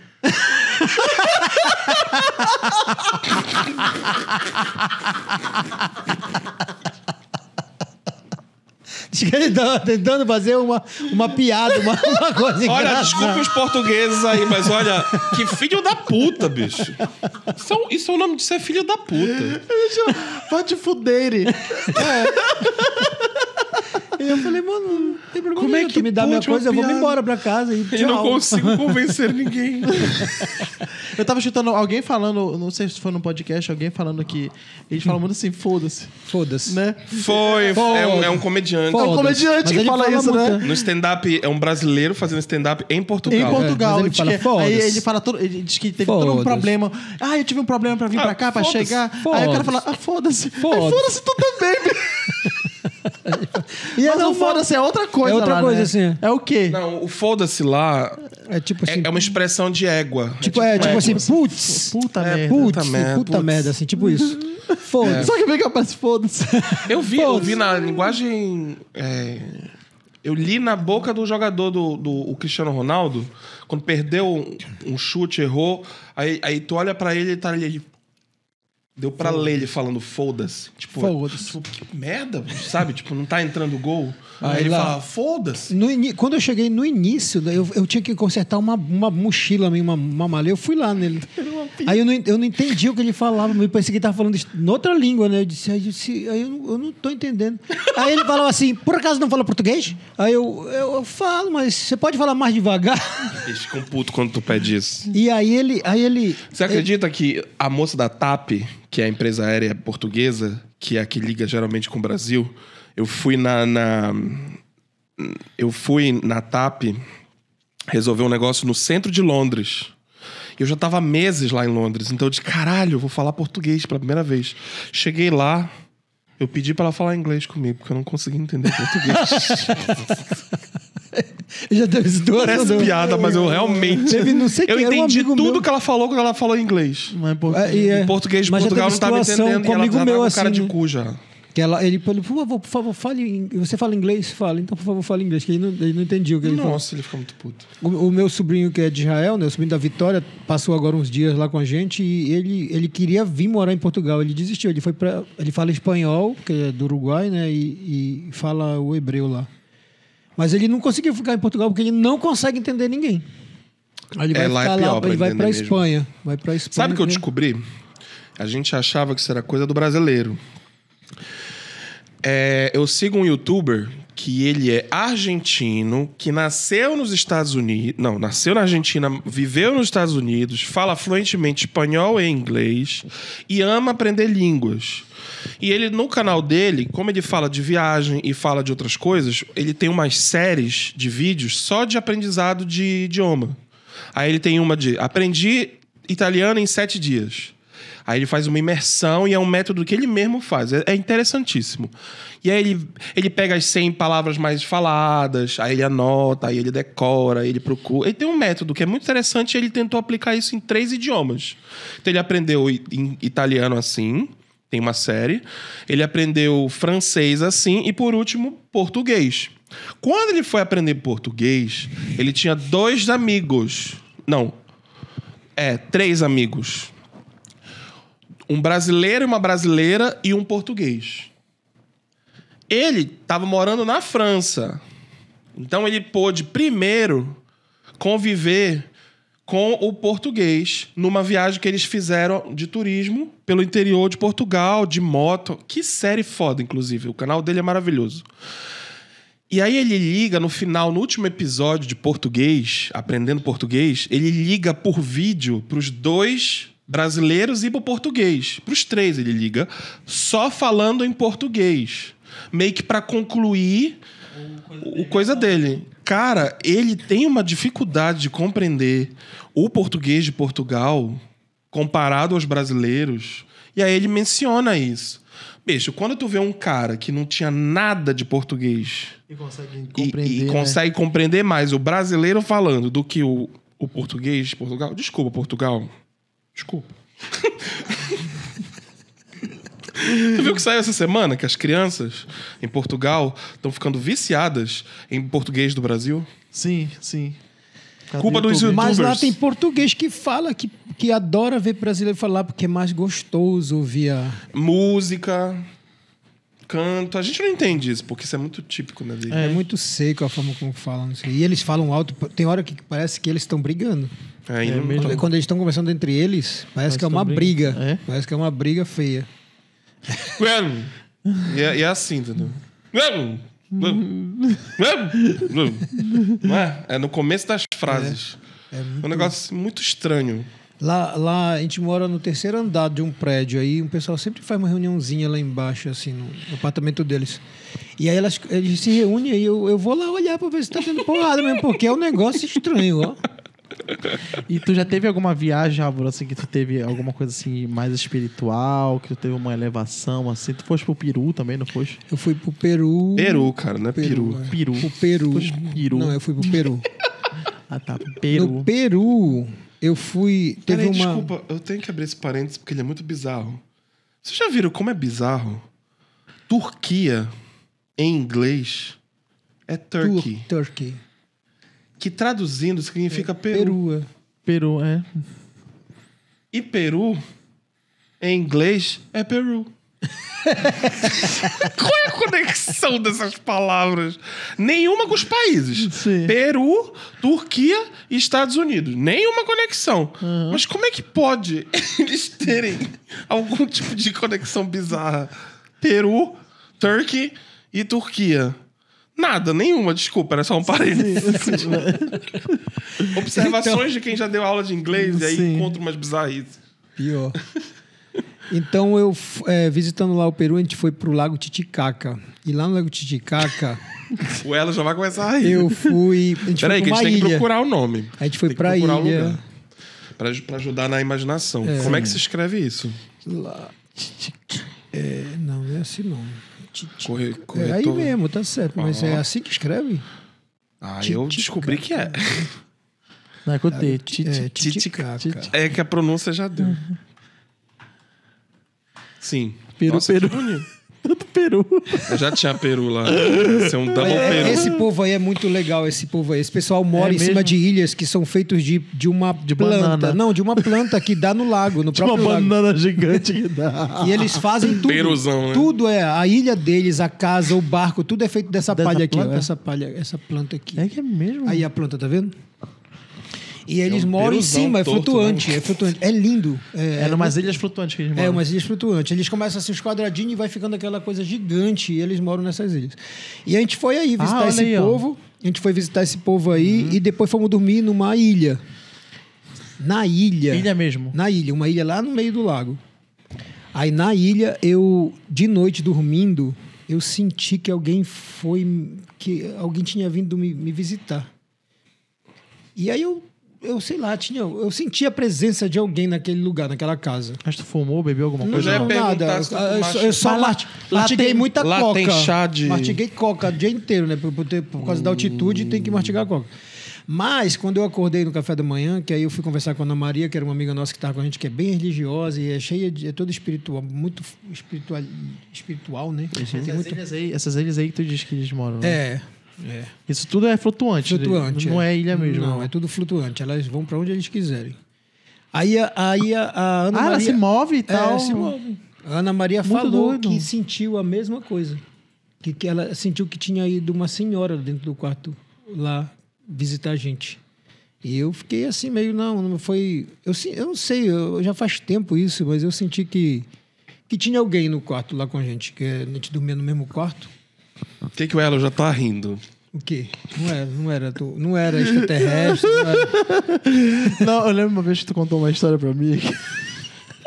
Que, que tu tinha fumado, não, tu tinha não, tu, tu, tu comeu um brownie, que o cara pediu pra te comer só um pedacinho pequeno, porque Não, era gente. forte.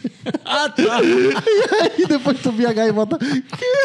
Fica mais uma dica, tá, gente? Mais uma dica. Maconha, se você come coisas feitas da maconha, o barato ele é muito mais potente. Não, né? e, e- Não e ele, e ele, ele, ele potencializa se tu toma, se tu toma né? cerveja ou Tudo vinho. né? Ele vinho, né? potencializa.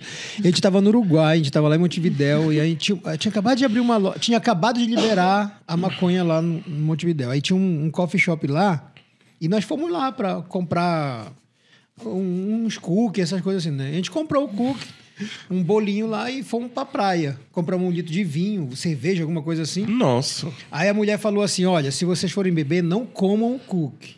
Deixa pra comer. é verdade. Teve um, depois. teve um, um- Se vocês forem comer o bolo, co cortem ele em quatro pedaços e comem só um quarto cada um. Não vão comer tudo, porque pode, Gente, pode é, ser muito forte. edible, é, comestíveis de originários são muito mais pesados do que fumar um baseado ou dois. Rapaz, não- eu não sei é- que a gente foi pra As praia. pessoas alucinam, elas ficam assim mais de dias com problema de para voltar ao normal. Hum. É muito diferente de um baseadinho ou dois que tu fica uma que tu fica Ah, é um- uma forte. hora, duas e depois passa. É muito mais forte. Como foi aí, então? Conta. Rapaz, aí eu tô na praia lá. A gente sentou lá Vitória na praia, colocamos um vinho assim. E a gente, eu, eu tomei a Ela- cerveja. ele viu o Lago Ness, o Aí eu monstro tomei, saiu. cerveja, eu tomei a cerveja e eu- dividimos o bolo, né? Eu comi um quarto e ela comeu outro quarto lá. Do bolo. E ficou metade lá. Aí eu não senti nada. Disse, "Vitor, eu não tô sentindo nada. Aí continuei tomando Hum. vinho. Eu disse, "Ah, eu vou comer a outra metade. Tu quer outra metade? Aí eu comi a outra metade. A ela outra comeu metade, que Não, outra- outro pedaço, Outro né? pedaço meu, né? Aham.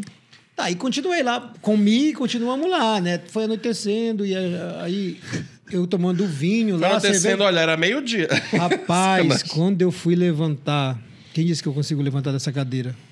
Eu fazia assim. Eu não saía da cadeira. De repente as gaivotas começaram a voar em cima da minha cabeça. Eu olhava para aquelas gaivotas. Parece que as gaivotas estavam assim.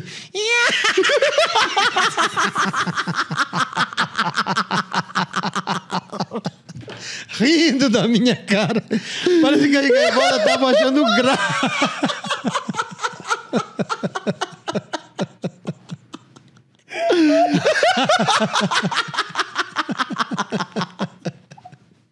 Foi muito engraçado.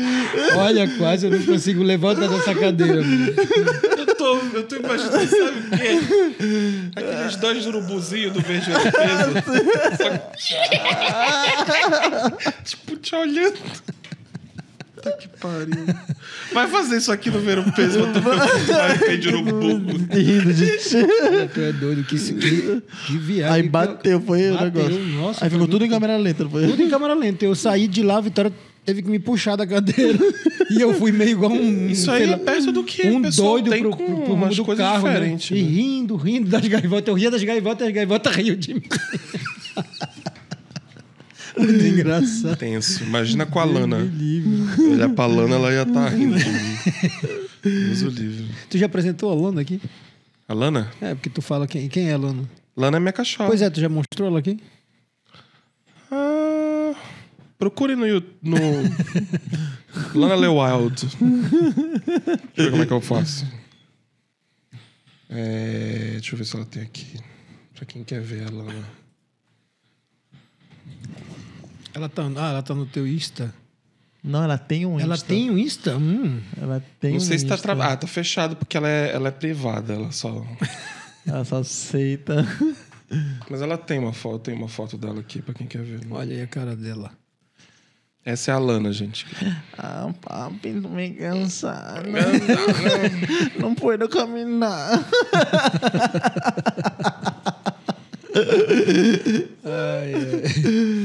Ai, muito bom, muito bom, Álvaro. Tá aí pra quem quer ver mais da Luna.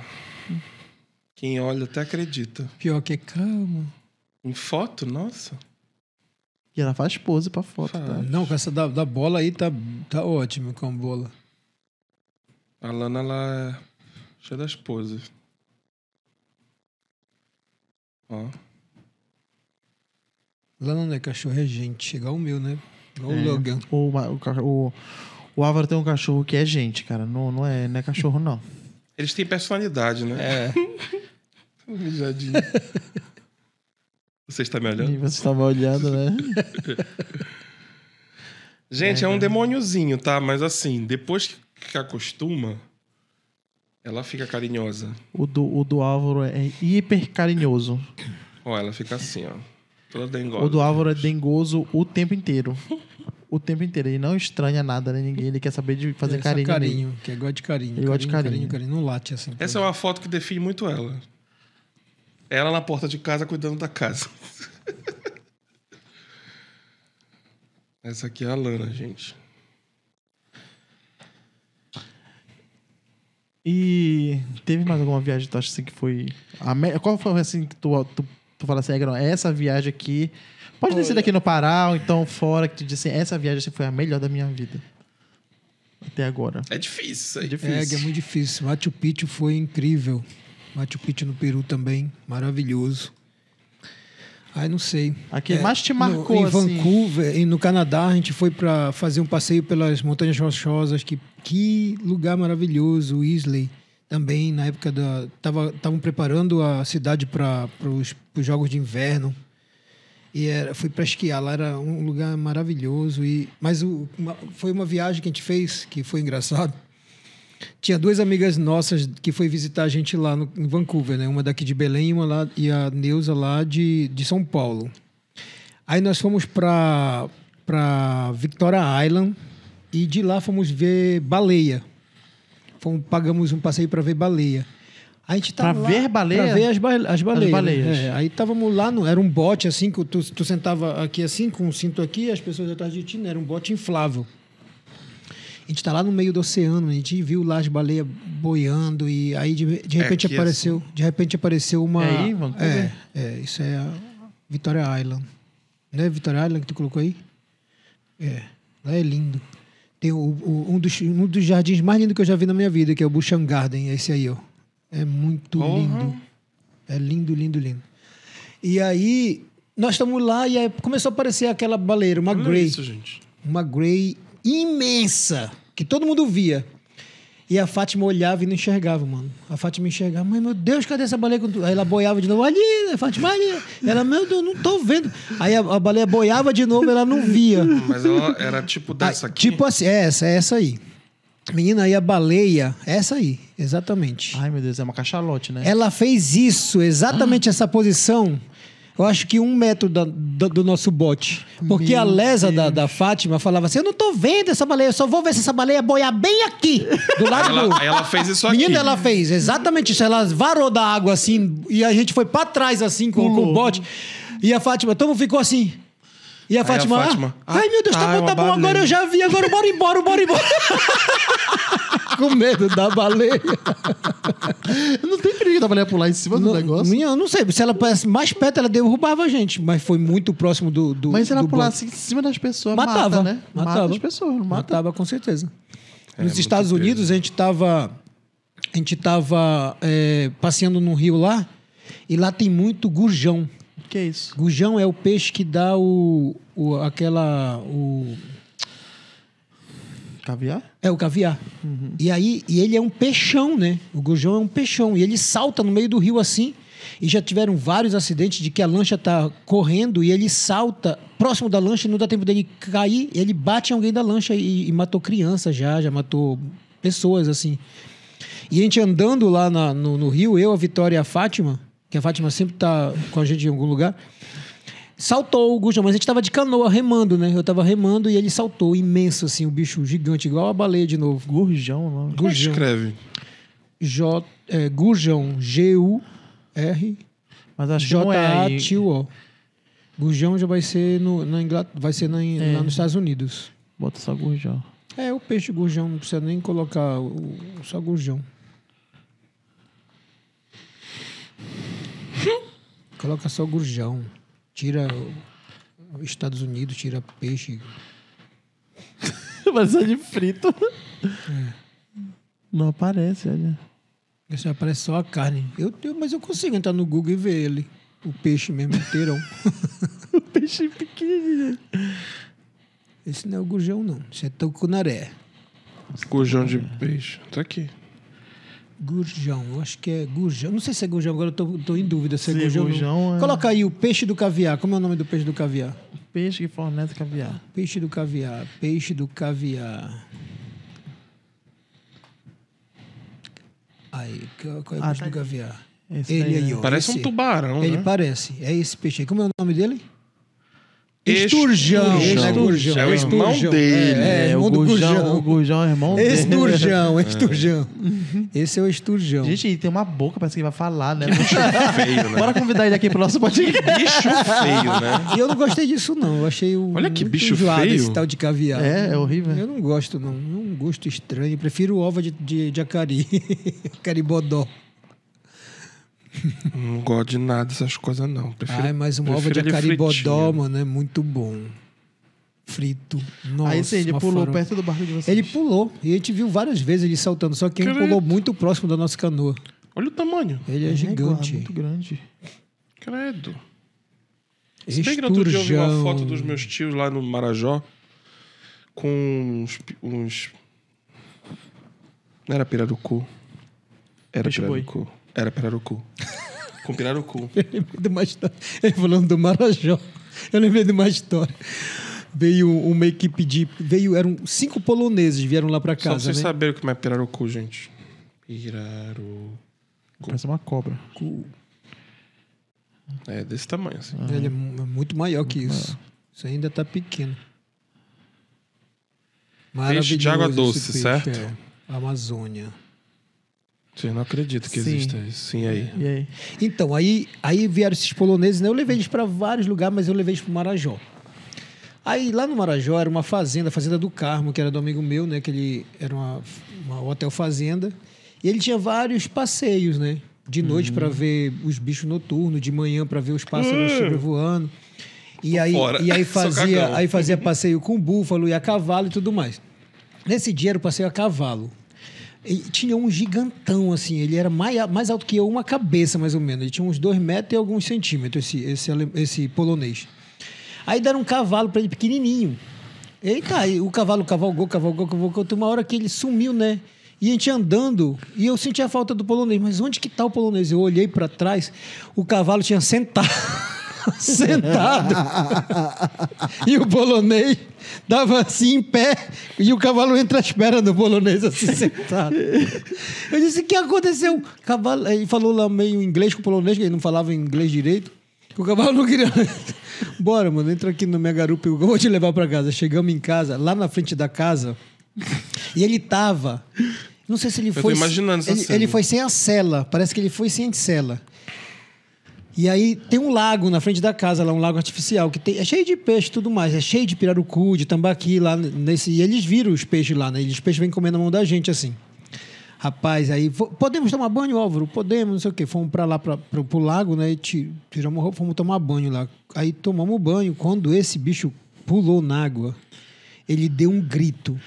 Ai! Aí eu olhei pra ele, o que foi? Aí ele falou baixinho assim: Eu acho que um peixe entrou no meu cu. Meu Deus! Mas não era, não. Mas não era, não, né? Ai, não é aquele não, peixe é não porque que... ele andou no cavalo sem sela, assou a.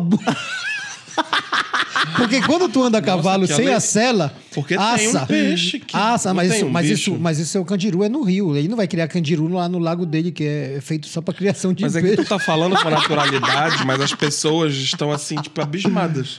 Explica direito.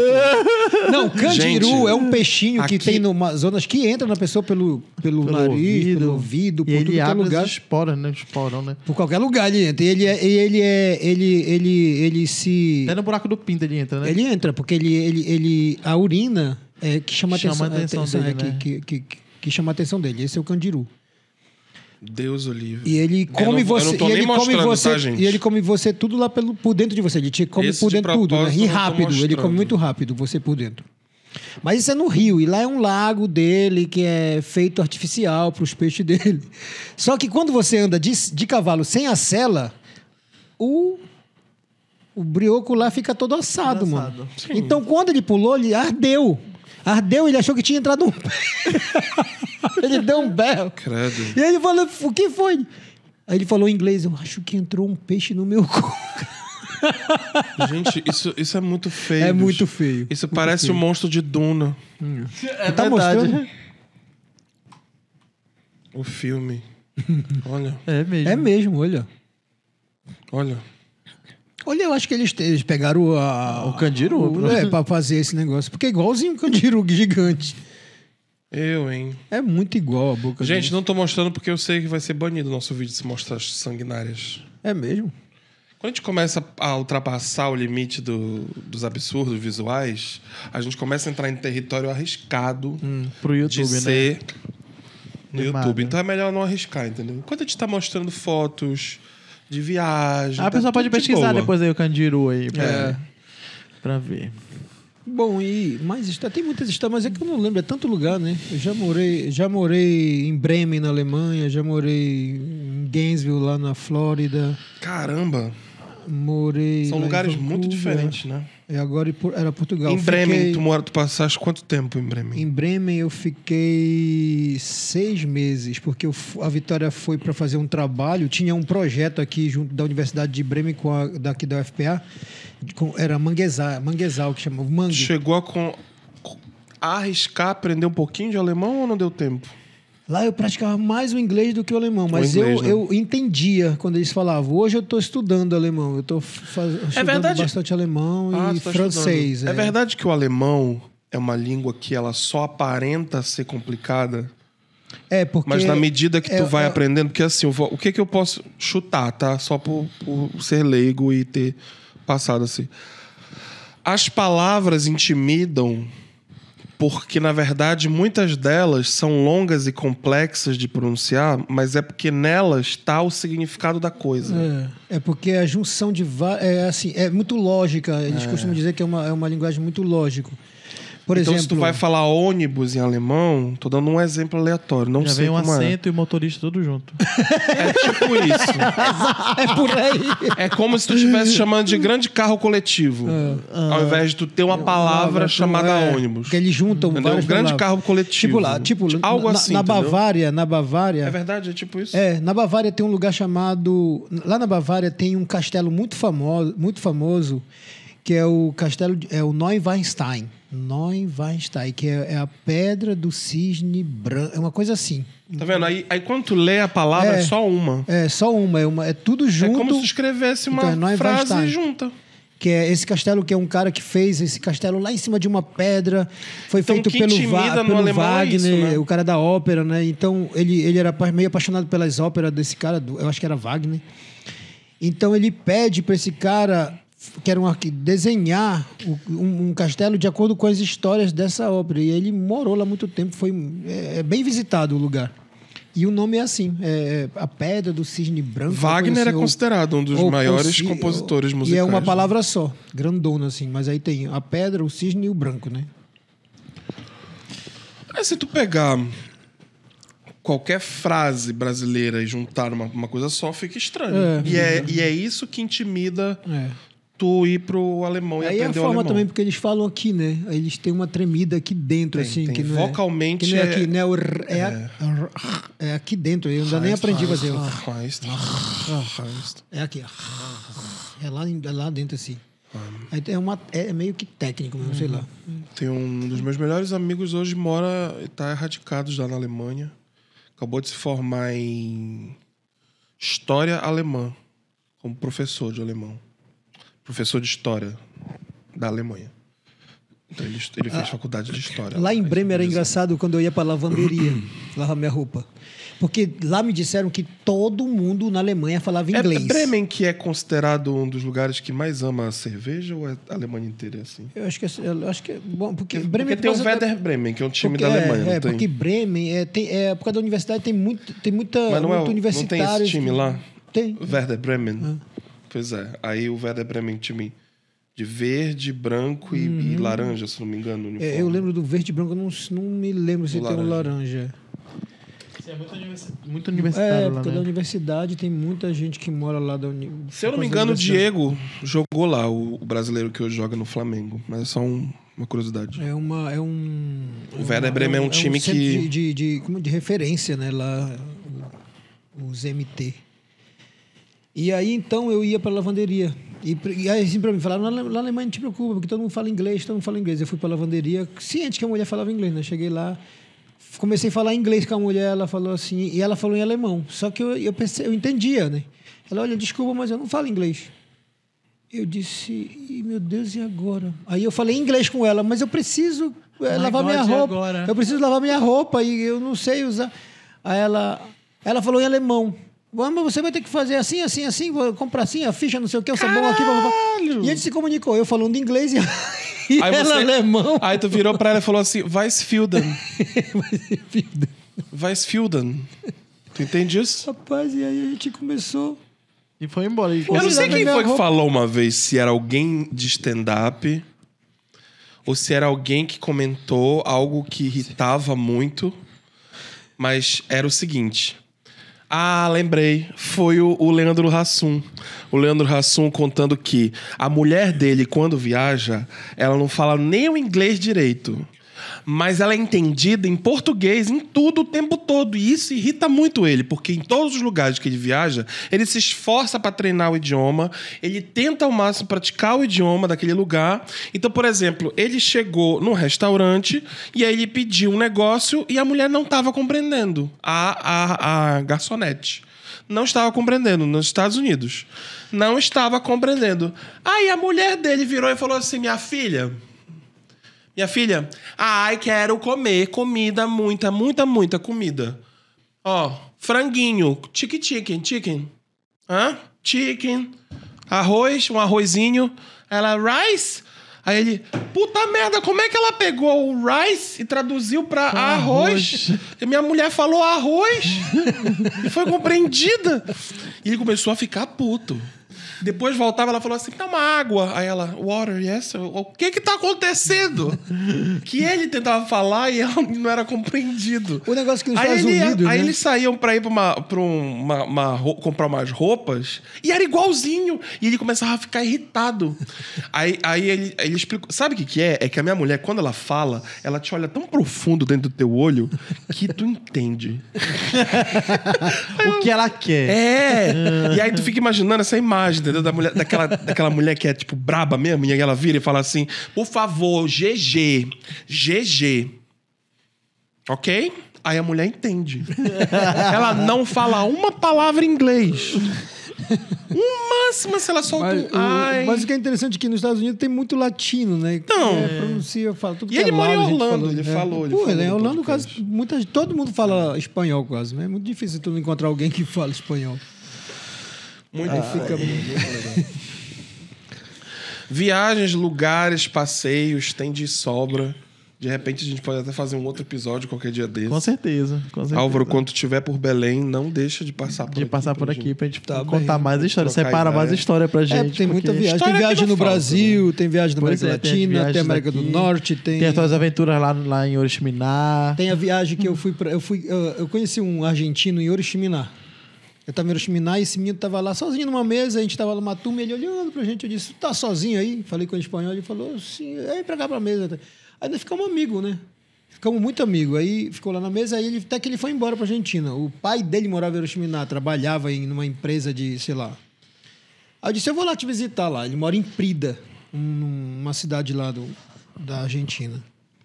Aí eu peguei, a gente foi para o Uruguai, né? Visitar minha sogra. Depois a gente foi para Buenos Aires. E Buenos Aires a gente pegou um carro, alugamos um carro e fomos para Prida. Aí liguei para ele, me recebeu, bacana, tudo. passear um bocado, mas um dia eu disse, eu vou dar. Eu tava, eu tava numa- na, na, na coisa do mestrado, que eu tava com- aqui tentando fazer o mestrado aqui em Belém. E eu estava estudando, é, o, meu, o meu objeto de, de, de pesquisa era o, o- a encomendação das almas lá em Oriximiná, que é uma história que vai ficar Sim. pro próximo episódio. e aí tem a ver com cemitério e tudo mais. Então eu fui fazer uma visita lá no, no lugar do cemitério. Para minha surpresa, quando eu entrei no cemitério, tinha um morto em cima de uma pedra lá. Todo decorado, todo arrumado, só o morto, sem o caixão. Com flores assim, tudo em cima do. E eu fiquei olhando, porque que diabo esse morto tá fazendo aqui? E aí eu perguntei para alguém que, tava, que apareceu, alguém assim, não sei, do nada no cemitério, e eu perguntei, que esse morto? Ele falou, ah, tá uns 30 dias aí. o morto tava lá, uns 30 dias naquela pedra, eu fiquei, 30 dias? O que estava fazendo? Eu não me lembro mais da história. Eu sei que estava lá um tempão para para reconhecimento, não Já sei me o deu foi um arrepio. Passou das 10 e meia da noite aqui a gente gravando. Ah, e tem mais história, mas porque eu não lembro, eu tenho que me... me- Sabe o que eu ia te perguntar Prepara. antes de ir? Que eu ia te pedir? Pra tu explicar pras pessoas, porque tu fala de uma- com uma naturalidade sobre viagem, e, eu me, me- e me bateu agora aqui assim essa situação. O que que falta para algumas pessoas perderem o medo? Porque elas começam a criar aos poucos durante a vida delas uma série de medos e de ah, eu tenho que me preparar e não sei o quê, e não sei o quê para viagens e não sei o quê. E, e pelo que eu percebi ao longo do, do episódio, tu é totalmente livre de desses medos. E eu sei que isso não nasce, não é da noite pro dia. Bom, eu O saí... que, que tu daria como conselho ou dica Pois para as é, pessoas? Porque assim, pelo é. que eu percebi, é uma coisa que foi gradativo na tua vida, né? É, eu acho que Seria eu, eu isso? acho que pelo fato de eu ter saído, da- eu, eu morava em Oriximiná, né? Fui morar com a minha tia, eu tinha 11 anos, 10 anos em Manaus. Então eu já fui para Manaus, uma cidade grande. Eu tinha 10 anos. Depois, eu ac- acidentei lá, onde me- um carro me sofreu um acidente, eu perdi o ano, voltei para Oriximiná e depois fui para Goiânia. Perdi um ano. Perdi o ano, o ano, o ano, o ano de escola. Eu tava maluco. esperando o elo. Ele adora ouvir as coisas erradas. O ano da escola, perdi o ano Eu me letivo. acidentei, eu maluco. perdi um ano. É, no acidente. Gente, ele até hoje Pô, não onde tem. tá meu ano? Onde tá meu Ele ano? tá no ano, perdi. Não, ele ele foi atropelado, mas o cu, cu cuspiu longe. Ficou igual o Duna. Igual o Duna, só aquele buraco assim, né? Maluco. Aí ele veio, chegou lá, chegou lá no hospital com o cu na mão.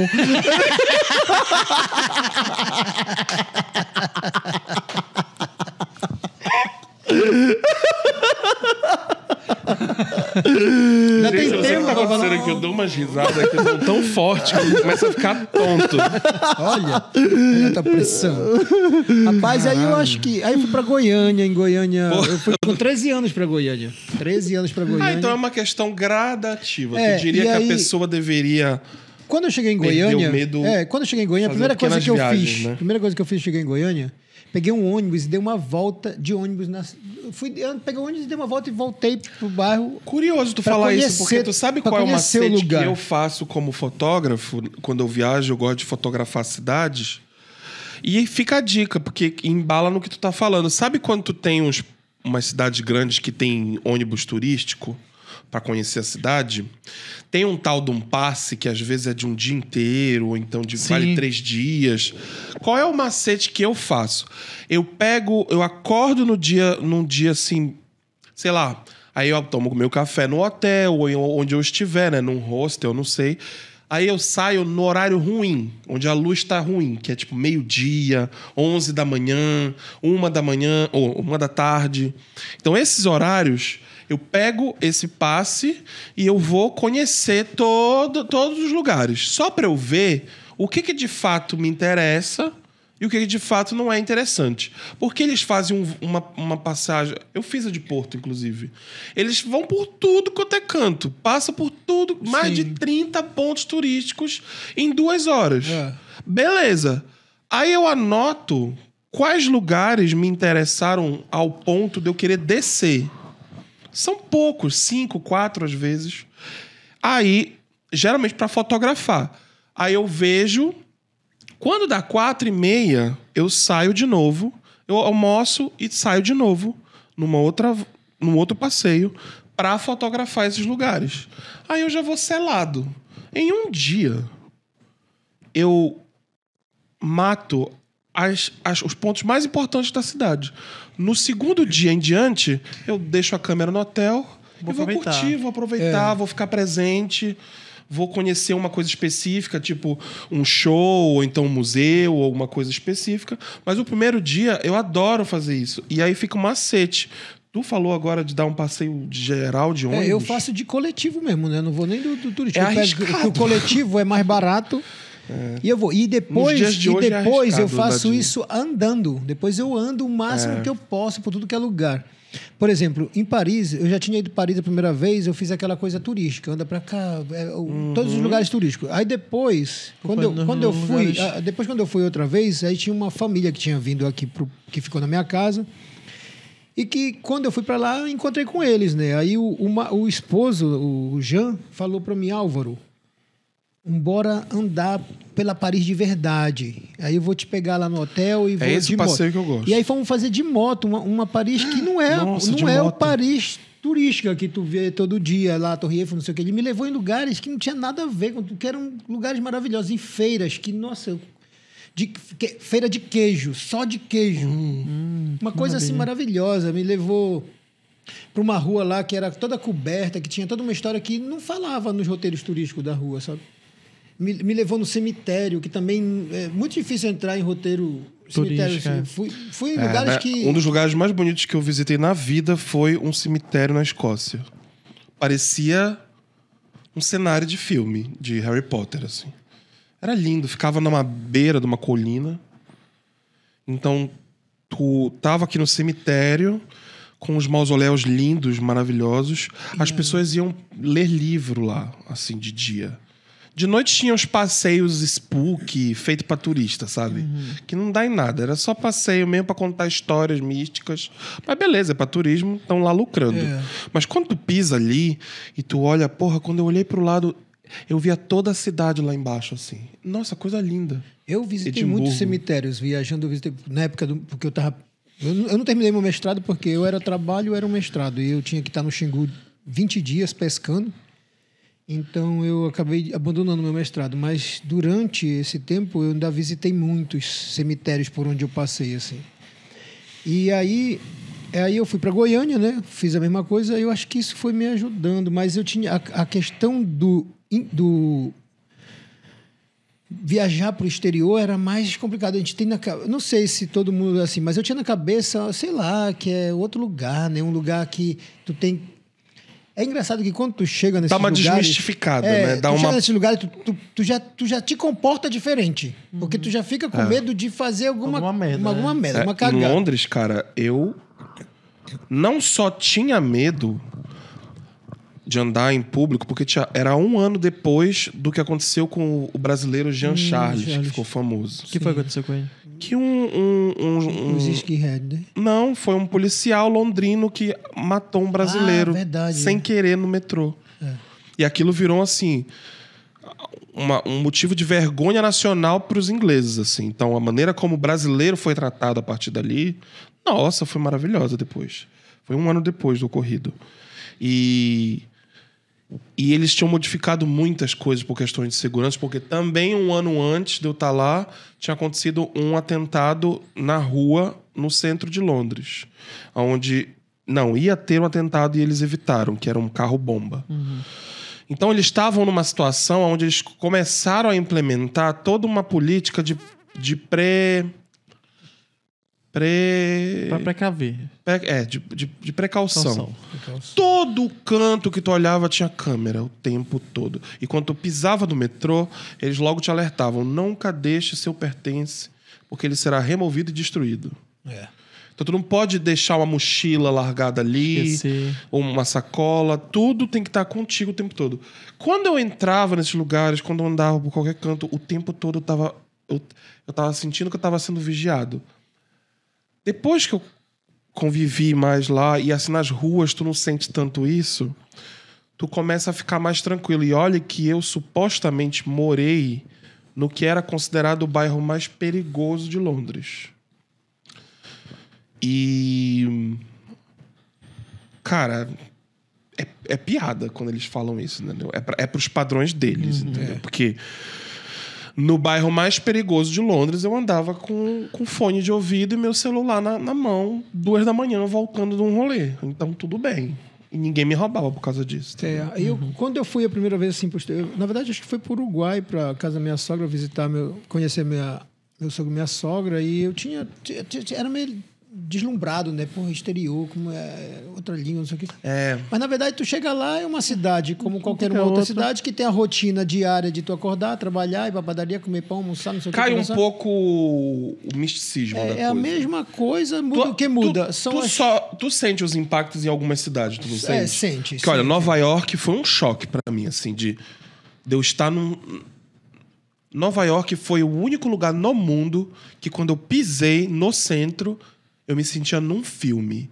Por causa dos táxis, por causa da- É dos tu, arranha-céus. tem, tu tem as imagens dos filmes É. né, que, é, que é gravado ali. aí E ali tu tá vivendo aquilo. E ali foi realmente o único lugar no mundo, nem em Londres eu senti isso. Porque Londres é tão espaçada. Londres parece São Paulo, assim, sabe? E um paulista que morou com a gente lá também comentou a mesma coisa. É tão espaçada Tu não sente, que tu né? não. Tu só sente que tá uma cidade que é enorme, não acaba nunca, É. entendeu? E tem muitos lados. É. Lá eles dividem em- igual, igual um. São os, os redondos dessa É, não, eles, eles dividem igual um alvo. Uhum. Aí é tipo, o centro é a zona 1, o, o- aí tem a zona 2, aí a zona 3, 4, e vai embarateando o preço das coisas, É. vai afastando as coisas e tudo. É Quanto bem mais- organizadinha nesse Quinta sentido. Avenida assim, é o mais caro. Times Square, então. Mas beleza. o que tu quer dizer, então, é que, tipo assim, as Assim, pessoas têm que que, é- têm que É, é, Experimentar, né? experimentar o, Ah, o mas, mundano, mas o que eu né? indico que, que quem vai viajar tem que ir com pelo menos um básico do, do- da língua do lugar onde vai para poder se Cultura, né? Saber as Hoje em, dia, coisas, hoje, em dia, hoje em dia já tem um monte de aplicativo, de E, coisas e que- antes de ir, É, mas faz tem uma tem pesquisa, costume. faz uma pesquisa do local, essas coisas, tudinho, para poder não ir lá cru e chegar lá e ficar até vardão, como diz o caboclo, olhando pra cara dos outros É, e não, se eu, eu admirando tô dizendo de que tudo assim, que vê. tipo assim, tem aplicativo que traduz pra ti na hora. Eu tô dizendo que, assim, que hoje em dia tem essa facilidade, né? Tu bota o aplicativo numa placa que tá em, Sim. em alemão e ela traduz pra ti. Sim, é. Isso é a foda. placa, isso é foda. Hoje é Tomara mais que traduza. Hoje é certo. mais Foda. é. Quê? Tomara que Mas olha, traduza tá certo, Eu é. Voltando de Israel, eu- a Vitória veio antes e eu vim, de, vim em voo separado. E eu, eu tava lá, né, indo pro meu, pro meu portão, aí tinha um casal de velhinhos. E a mulher chorando, desesperada. E a- aí eu, eu prestei atenção, ela tava falando em português. Era uma brasileira, uma senhora brasileira. Ai, meu Deus, que eu vou ficar aqui nesse lugar para sempre, não vou conseguir sair daqui. Aí, desesperada, desesperada, chorando desesperada. Aí eu peguei, voltei, né, e fui lá com ela. Oi, minha senhora, posso ajudar? O que aconteceu? Ela, ai, meu Deus, graças a Deus, alguém que fala português. É alguém que é um anjo. Ela falou, é um anjo que mandaram. Aí disse, o que, foi? Meu, meu filho, eu não consigo entender nada que está escrito, eu não sei para onde é nosso portão. o nosso voo era tal hora, a gente está para sair. Eu digo, não, se acalme, eu vou achar o seu portão. Elas não falavam nada de, de inglês, de nada, O que, que ela esperava? Que ela ia chegar lá e ia estar em português o negócio? Aí, olha, por acaso eu encontrei. Aí eu falei lá com alguém em inglês, né? E aí ela me indicou o balcão da TAM. Aí tinha lá uma moça que era, falava, era brasileira, né? Aí expliquei para ela, disse: Olha, eles já estão atrasados, eles estão é, no voo da TAM. Chama aquele, o rapaz daquele carrinho, manda buscar eles para levar, porque eles não vão conseguir chegar a tempo. Aí vieram, levou, a mulher foi toda agradecida. Muito obrigado, não sei o quê. Mas a mulher estava perdida. Então, é, é bacana aí, mas é bom ter um, sei lá, Ter se um esforçar. Idioma. Se esforçar para se comunicar. Sim. A outra história é de um, de um cara, um amigo meu, que foi com a mulher, a mulher falava bem inglês, foram para dentro da loja, isso lá, na, lá nos Estados Unidos, lá em Nova York. Rapaz, entraram na loja lá, numa dessas galerias, e a mulher se perdeu no meio daquela loja, e o cara se perdeu dela. O marido se perdeu dela. E ele buscou Parece ela, e, e ele buscou ela, ele buscou ela, buscou ela, não achou. Ele sentou perto do bacolô. Quando a mulher chegou, ele estava chorando. Ele estava chorando, porque não sabia se comunicar com ninguém, não sabia dizer onde ele estava, para onde era o hotel, não sei o quê. Ah, eu pensava que eu- ele dizia, Álvaro, eu pensava que eu ia ficar ali para sempre. eu não Não, a primeira vez, a primeira vez que totalmente eu viajei, perdido. eu viajei A assim. criatividade, ela meio que ela vai embora pro, É. Aqui no Brasil, eu sombrios, passei, eu né? passei por uma, por uma dessa que foi a primeira, só, São só pra Paulo. aprender. Não. Bento, Bento Gonçalves. Bento Gonçalves. Eu, eu, eu, eu fui pra Bento Gonçalves com, com um amigo, né? Aí um amigo não gosta de, de frio. E tava um grau em Bento Gonçalves. E eu queria, eu queria armazenar aquele frio pra mim pra trazer pra Belém, né? No meu corpo. Aí eu saía, né? Fazia, chega a fazer assim. Aí sai aquela fumaça, né? E eu, cara, é o frio, é agora que eu vou aproveitar no Natal, no frio. Era Natal, era véspera de Natal. Era dia 24, eu saí, três da tarde. Menino, um grau, aquela, a nuvem entrou na cidade, porque fica num, num lugar alto. clima né? natalino. É, o clima natalino e uma fonte de vinho bem no centro da cidade. Aí, menino, De andei vinho? de vinho, uma Uau. fonte de vinho. Ah, é São centro- Bento, né? São Bento, É, Bento Gonçalves. Bento Gonçalves é o- a É. cidade do vinho, é. Cidade do vinho. Eles vivem, eles vivem de Vinho curioso, vinho e, e de, disso. de Vinho champanhe. Vinho São Bento, vinho Bento, alguma coisa assim. E é lindo. Aí tá, fui, andei, andei. Aí quando- vou voltar pra casa. Pra, pra casa já, pro hotel. Menino, eu não sabia onde era o hotel, não peguei, não peguei papelzinho, não peguei endereço, não peguei nada. Como é que eu vou dizer? Eu tô, em, eu tô no hotel, agora Olha qual? aqui a fonte de vinho. Olha a fonte de vinho aí, olha, no centro da cidade aí, ó.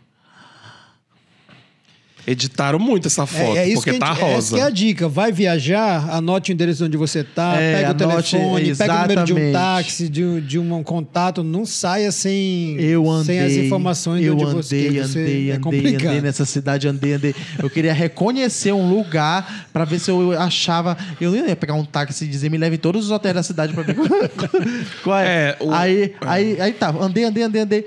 Deu nove da noite. Eu vi, eu vi um posto de gasolina que eu tinha reconhecido. Digo, meu Deus, eu tô perto agora. Agora eu tô perto. Eu fui andando, fui andando. Até que achei a porra do hotel. Tu é doido. Gente do céu. Então essa é a dica, né? E é bom se esforçar pra, Eu- pra eu- saber um pouco do país que tu tá É, indo. quando eu- né? quando Do- eu- do cru. Quando eu passei pela, pela experiência de morar em Londres, era antes de. Da. Foi em 2007, então foi antes do boom dos smartphones. O primeiro iPhone 1 foi lançado em 2008, ou 2007 mesmo. Foi no ano que eu tava lá. Então o boom dos smartphones ainda não tinha acontecido. Então os aplicativos ainda não eram tão comuns e práticos e, e- e- e usáveis, assim, com essa naturalidade toda. O que que tinha? Tinha preparação. Então, o que que eu fazia? Eu, em casa, antes de viajar, sabendo que ia ficar seis meses, todos os, todas as coisas que eu, que eu podia, eu imprimia em algum lugar. Eu, eu, eu fui, fui montando um... Era, era assim, o endereço da, da, da, da casa da senhora que eu ia morar. O endereço do, Do lugar que, do lugar que eu ia estudar. Aham. O endereço de não sei o que mais. E, e, e também junto o guia, o famoso guia, aqueles bonitão que tu compra na, na, na livraria, coloridinho, com muita foto, muito mapa. Pra eu fazer umas viagens turísticas, uns passeios turísticos, caso eu quisesse. Eu ia. Eu, como, como o estudo ia acontecer no centro, eu tava sempre perto de alguma coisa turística, então fui conhecer Trafalgar Square, não sei o quê. Aquelas. Os pontos turísticos todos. Beleza. Bicho.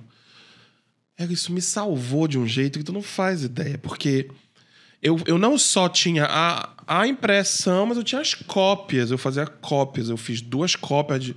Uma cópia vai ficar no fundo da minha mala, uma cópia com todos os meus documentos, uma cópia, tudo isso, preparação noiada que meu pai me ensinou. E realmente foi muito útil. Aí eu levava, levava na minha na minha uma pasta que eu tinha de, de estudo e eu levava e passeava. E nessa graça aí, bicho, eu matei muito bem assim a experiência, porque eu pude, eu pude fazer esse, esse teste porque no, no quinto mês, perto de eu ir embora, um tio meu distante, porém quando, quando tu tá viajando, ele se torna tipo um tio próximo, né? Porque é a única figura que vem ali.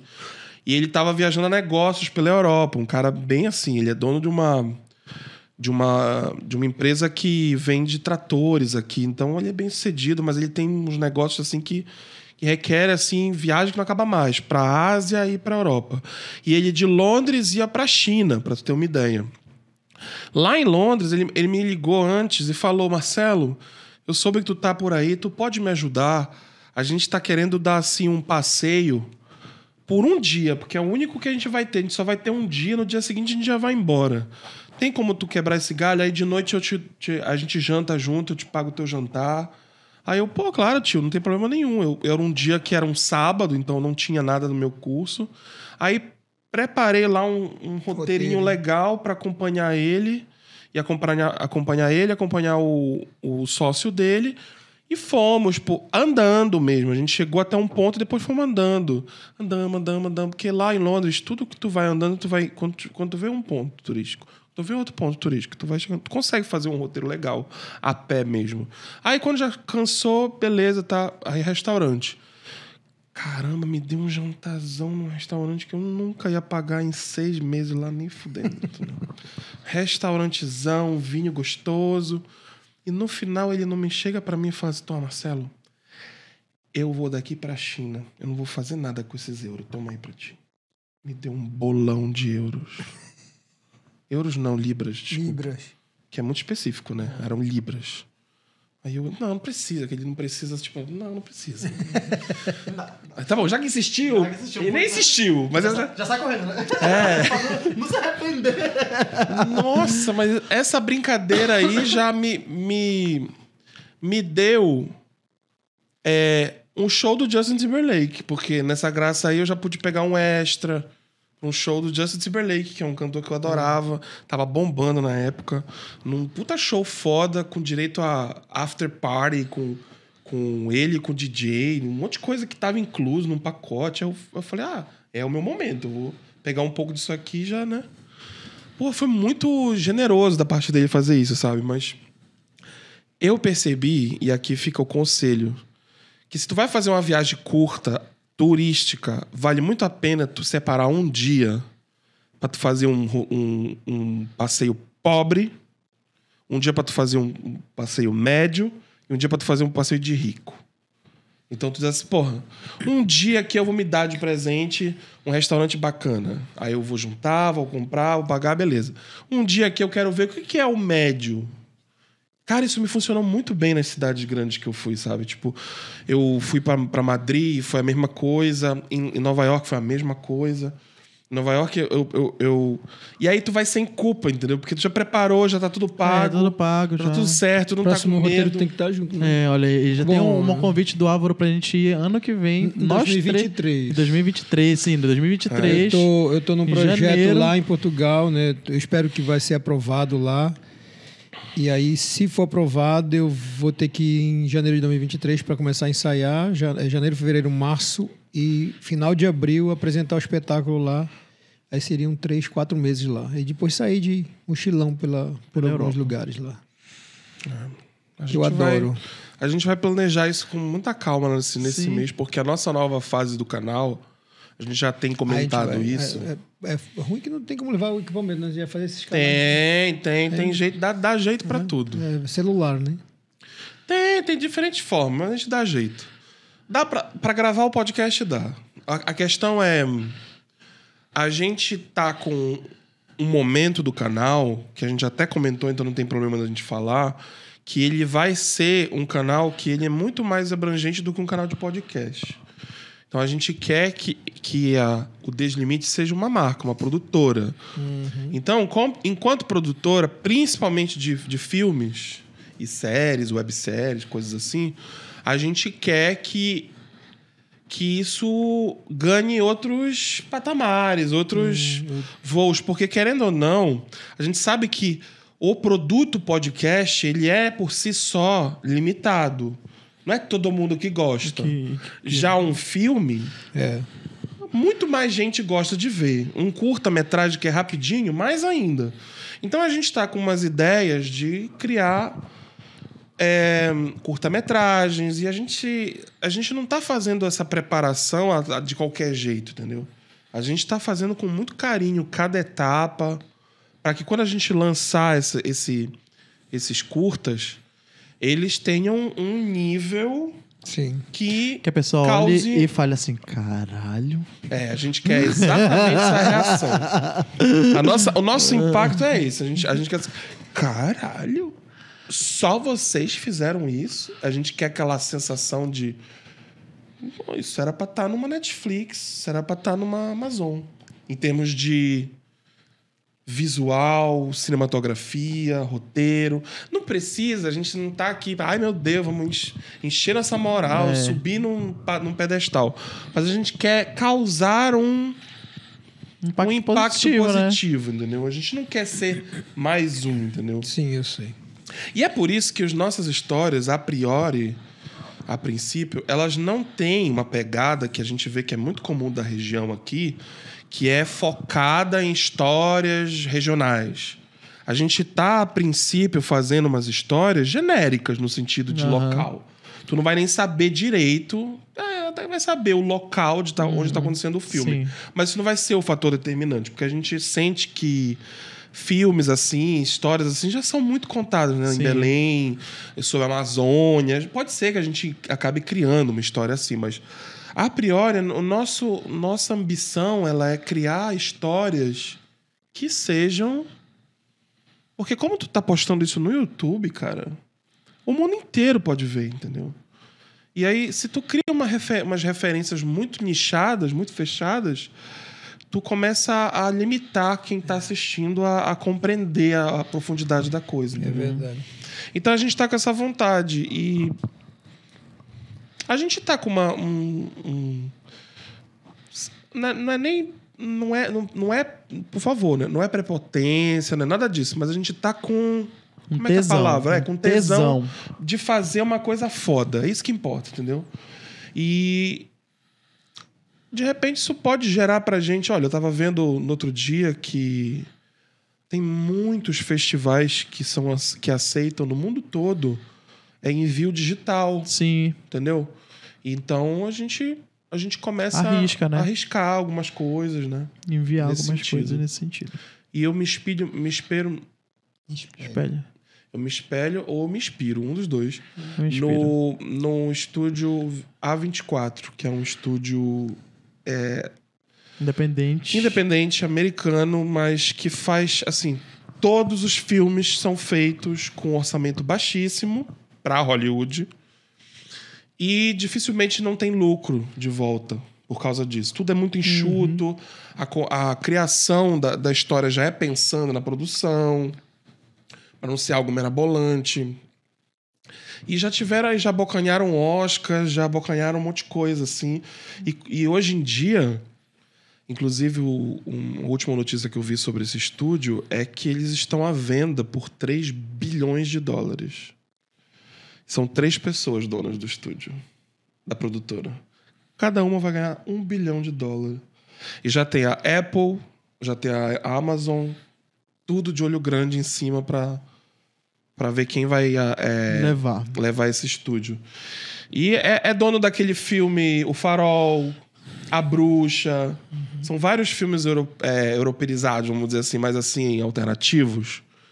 São, eles, são bem, eles são bem corajosos. E eu Sim. me inspiro muito nisso. Mas me inspiro que é uma beleza. Porque tu bate o olho, cara, não tem um filme que não, não tenha uma originalidade, sabe? É isso. Ai. É, É tem isso. mais história, mas é, é muito tempo. né?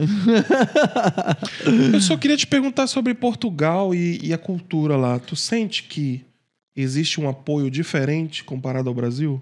A, a, a cultura? Não, É. é. é- Bom, eu, essa companhia que eu participei, né? Eles falam que é bem difícil, assim. Por exemplo, eles não conseguem pagar bem também um, um, um, um artista, um, Uhum. um ator, uma atriz assim. Mas tu consegue o, o, o incentivo. É mais fácil tu conseguir um incentivo lá do que aqui. E, e quando tu apresenta um trabalho, tu tem público. E não é pouco, é muito público. Tu não consegue fa- apresentar um, um trabalho de teatro para quatro, seis pessoas, como, a gente- ah, como já aconteceu com a gente Uma aqui. pessoa. Uma pessoa que uma vez a gente teve que apresentar espetáculo para uma pessoa. Lá não, você lança um trabalho no teatro, tem- e, e- e qualquer pessoa que faz um trabalho lá, por exemplo, com teatro, eles têm toda um- uma equipe que é divulgação, é em massa, e o teatro é lotado todas as noites. Todas as noites. Tu tem muita plateia. E pelo que eu percebi, eles conseguem esse incentivo. Só que não é, não é aquela dinheirama, né? Grandes valores, assim. Mas tem dinheiro para pagar todo mundo, todo mundo ganha lá o seu. É, Seu porque eu, eu- lá, é, eu seu andei dinheiro. lendo umas- uns artigos sobre é o quanto que a Alemanha e a França investem culturalmente. É, é um negócio assim absurdo. E o retorno é incrível. Mas tem muita produção, porque olha lá, eu, eu- quando eu estava lá, eu estava buscando, né? Algum trabalho de, no teatro, no cinema, na TV, qualquer coisa. E tinha muita. é, tem, tem chamada de casting todos os dias. Para cinema, para né? curta, para, sei lá, para TV, para teatro. Tem muitas chamadas. Só que aí tem as específicas. Ou é mulher, ou é homem, é garoto, ou é velha, a idade é não sei o quê, ou é assim, ou Uhum. é assado. Mas tem muito. Eu achei bem, bem, Bem forte. é desenrolado, bem- né? E a gente não pode esquecer que. Que às vezes a gente esquece, né? Portugal tem 11 milhões de habitantes. E o Brasil tem 200. É. Então é, um, é uma realidade geográfica e. E, e, e- nem vou. Ixi, se eu for entrar nas comparações de estrutura e, e, enfim, saneamento básico, etc, etc, a gente está anos luz. Mas é. É bem diferente você estar num lugar onde as pessoas já têm uma educação diferenciada, Mas também, estabelecida. mas também eu gosto de pensar né? que a gente é um bebê perante ele, né? A Europa Mas é tem- disso que eu tô falando. A gente tem 500 Mas, anos. olha, mas disso que eu tô tem, falando. Né? tem coisas que eles são muito atrasados em relação a Sim. gente. Tem coisa. Mas a gente tem 500 anos, assim, as pessoas mais ah, os, vé- as pessoas mais idosas, nossa, eles são bem bem parados no tempo mesmo, dá É. pra ver isso. Mas tem outras coisas que eles são o- À os frente, estúdios da, da TV da, de Lisboa, lá, que, que fica em Lisboa, tu é doido, é de alta tecnologia. São, é coisa É assim lindo. de ponta. Eu- tem na- nas TVs Samsung tem, tem uns canais online gratuitos e tem uma TV portuguesa para assistir de graça. Eu, eu esqueci agora qual é o nome. É, é Maravilhosa tipo a a Globo do. Brasil, né? Uma, é um puta estúdio assim que tem em Lisboa. Mas é uma coisa assim de. É a SIC? Não, Não sei se é a SIC. Eu tinha ouvido falar na SIC. não, não é assim que. Um dos nossos podcasts mais longos que tivemos. É. Maravilhoso. Deu quanto Como tempo aí? sempre, duas horas e Meu seis. Deus, tu vai Toma, editar ainda, né? Não, é Vai direto. embora, vai direto. Todos os. Assiste quem quer, vê Esse- tudo é, quem quer. quem não quer, quiser, vai deixa eu te cortando, vai explicar, como eu sempre falo, gente. Você vê de 10 em 10 minutos. Vê um pouquinho aqui lavando a louça, lá na hora de, de correr na esteira. Depois, quando você entrar no carro voltando da academia, você escuta mais um pouquinho e vai ouvindo de pouquinho em pouquinho. Ou My então, gosh. tem gente que bota de fundo. É, e vai fazendo as Vai coisas. fazer outras coisas na casa, vai lavar a roupa. vai- É assim mesmo, cara. Os podcasts têm esse, prof- esse tamanho. E é daí pra pior, viu? Porque tem uns podcasts de 3 horas, 4 Quatro horas. horas. É. O nosso maior aqui foi três horas, não foi? Não? Foi, foi 3 horas. Horas. Esse aqui é o nosso segundo maior. O E nosso nem por maior. isso teve menos gente que viu, não. É. Eu sei Olha, que o teu tem muito- conceito é assim, caramba, internet, vídeos são sempre de 10 minutos, 5. Ah. Mas é que o conceito do podcast ele é, É feito pra ser uma É, companhia. tem coisa. tem- a gente vai conversando e vai. Vou pensando, né? É, vai o surgindo conceito, coisa. o, o conceito do podcast pra gente é o mesmo. várias coisas. É um- Vai ficar uma O nosso conceito de podcast é o mesmo de uma mesa de bar. Então, quando a gente está sentado numa mesa de bar, trocando ideia, conversando, ninguém fica preocupado com o tempo que passa. Não é? É. A gente até naturalmente, às vezes, os nossos podcasts geralmente terminam em uma hora, uma hora e dez, por Uhum. aí. Isso é a média. Mas quando tem é, convidados com assunto, com papo, a coisa vai embora e a gente não se preocupa com isso, não. É. gente porque vai embora o mais também. importante é a conversa mesmo rolar. E, e também, bicho, se não, se não viu, se só viu 10 minutos, se só viu 15, porra. Quantas vezes tu vê 10 minutos de um vídeo no YouTube? Também não vê. Então, até os 5% de views que o cara dê aqui nesse vídeo, em termos de números de horas vistas, vai ser muito maior do que alguns canais fazendo vídeo de 2 dois minutos, 2 minutos, 2 minutos, 2 minutos, até ele completar os 10, os 10 minutos de visualização, de watch time, como é o que o YouTube realmente se importa. Então, assim, os podcasts funcionam hoje em dia por isso, porque retém mais tempo De atenção. as pessoas na plataforma, sacou? Bacana. Então, essa que é a nossa ideia. Nossos curtas não terão duas horas e meia. Né? não um seria curta de um duas curta, horas e né? meia. Ia ser, ila- ia ser irônico, né? É, Nosso conteúdo mais rápido provavelmente vão ser os nossos curtas. é, com certeza. Com certeza. Bom, obrigado aí pelo convite. Foi É, bem foi legal. muito bom. E agora, quando a gente desligar, a gente vai mostrar exclusivamente para o Álvaro o, O nosso nosso conteúdo do nosso curta, exclusivo. A gente quer que Álvaro fique sabendo, mas ele não. Ele é- vai, vai ser a primeira pessoa Vai. que vai ter acesso à Essa, história. essa, essa história e, e é tudo que vai É acontecer. né? do. É aquele É, não, não, não, não, não, não. um spoilerzinho. Não vai ter spoiler, não. Não, não vai ter spoiler. Ainda não tá na hora, Tom É, Holland. Não é o Tom Holland, que é famoso por dar spoiler do É Spider-Man. ele mesmo. Ele mesmo. Não, Tom Holland não rola, não. Tom Holland, não rola. Então é isso, curta lá no, no nosso negócio. Dá like aí, dá porque like, se tu der like é gratuito, então dá, dá bem pra gente. É de graça, dá like. Então, se você tá aqui até o final escutando com um saco Ah, bicho, deste não tamanho. deu like ainda depois não de deu duas like horas, depois vai- de duas horas, não. vai, vai, vai te, né? Não é justo. não é justo. A gente fica aqui fazendo negócio todinho de grátis pra ti. E, e tu não dá um like. Ainda te digo mais, não tem um comercial passando aí. É. Tá vendo direto. É, você vê direto, porque a gente não monetiza no final. Vai aproveitando, que é tudo de Aproveitando, graça é. por enquanto. Então é isso. Valeu, gente. Muito obrigado, gente. Bom, um abraço.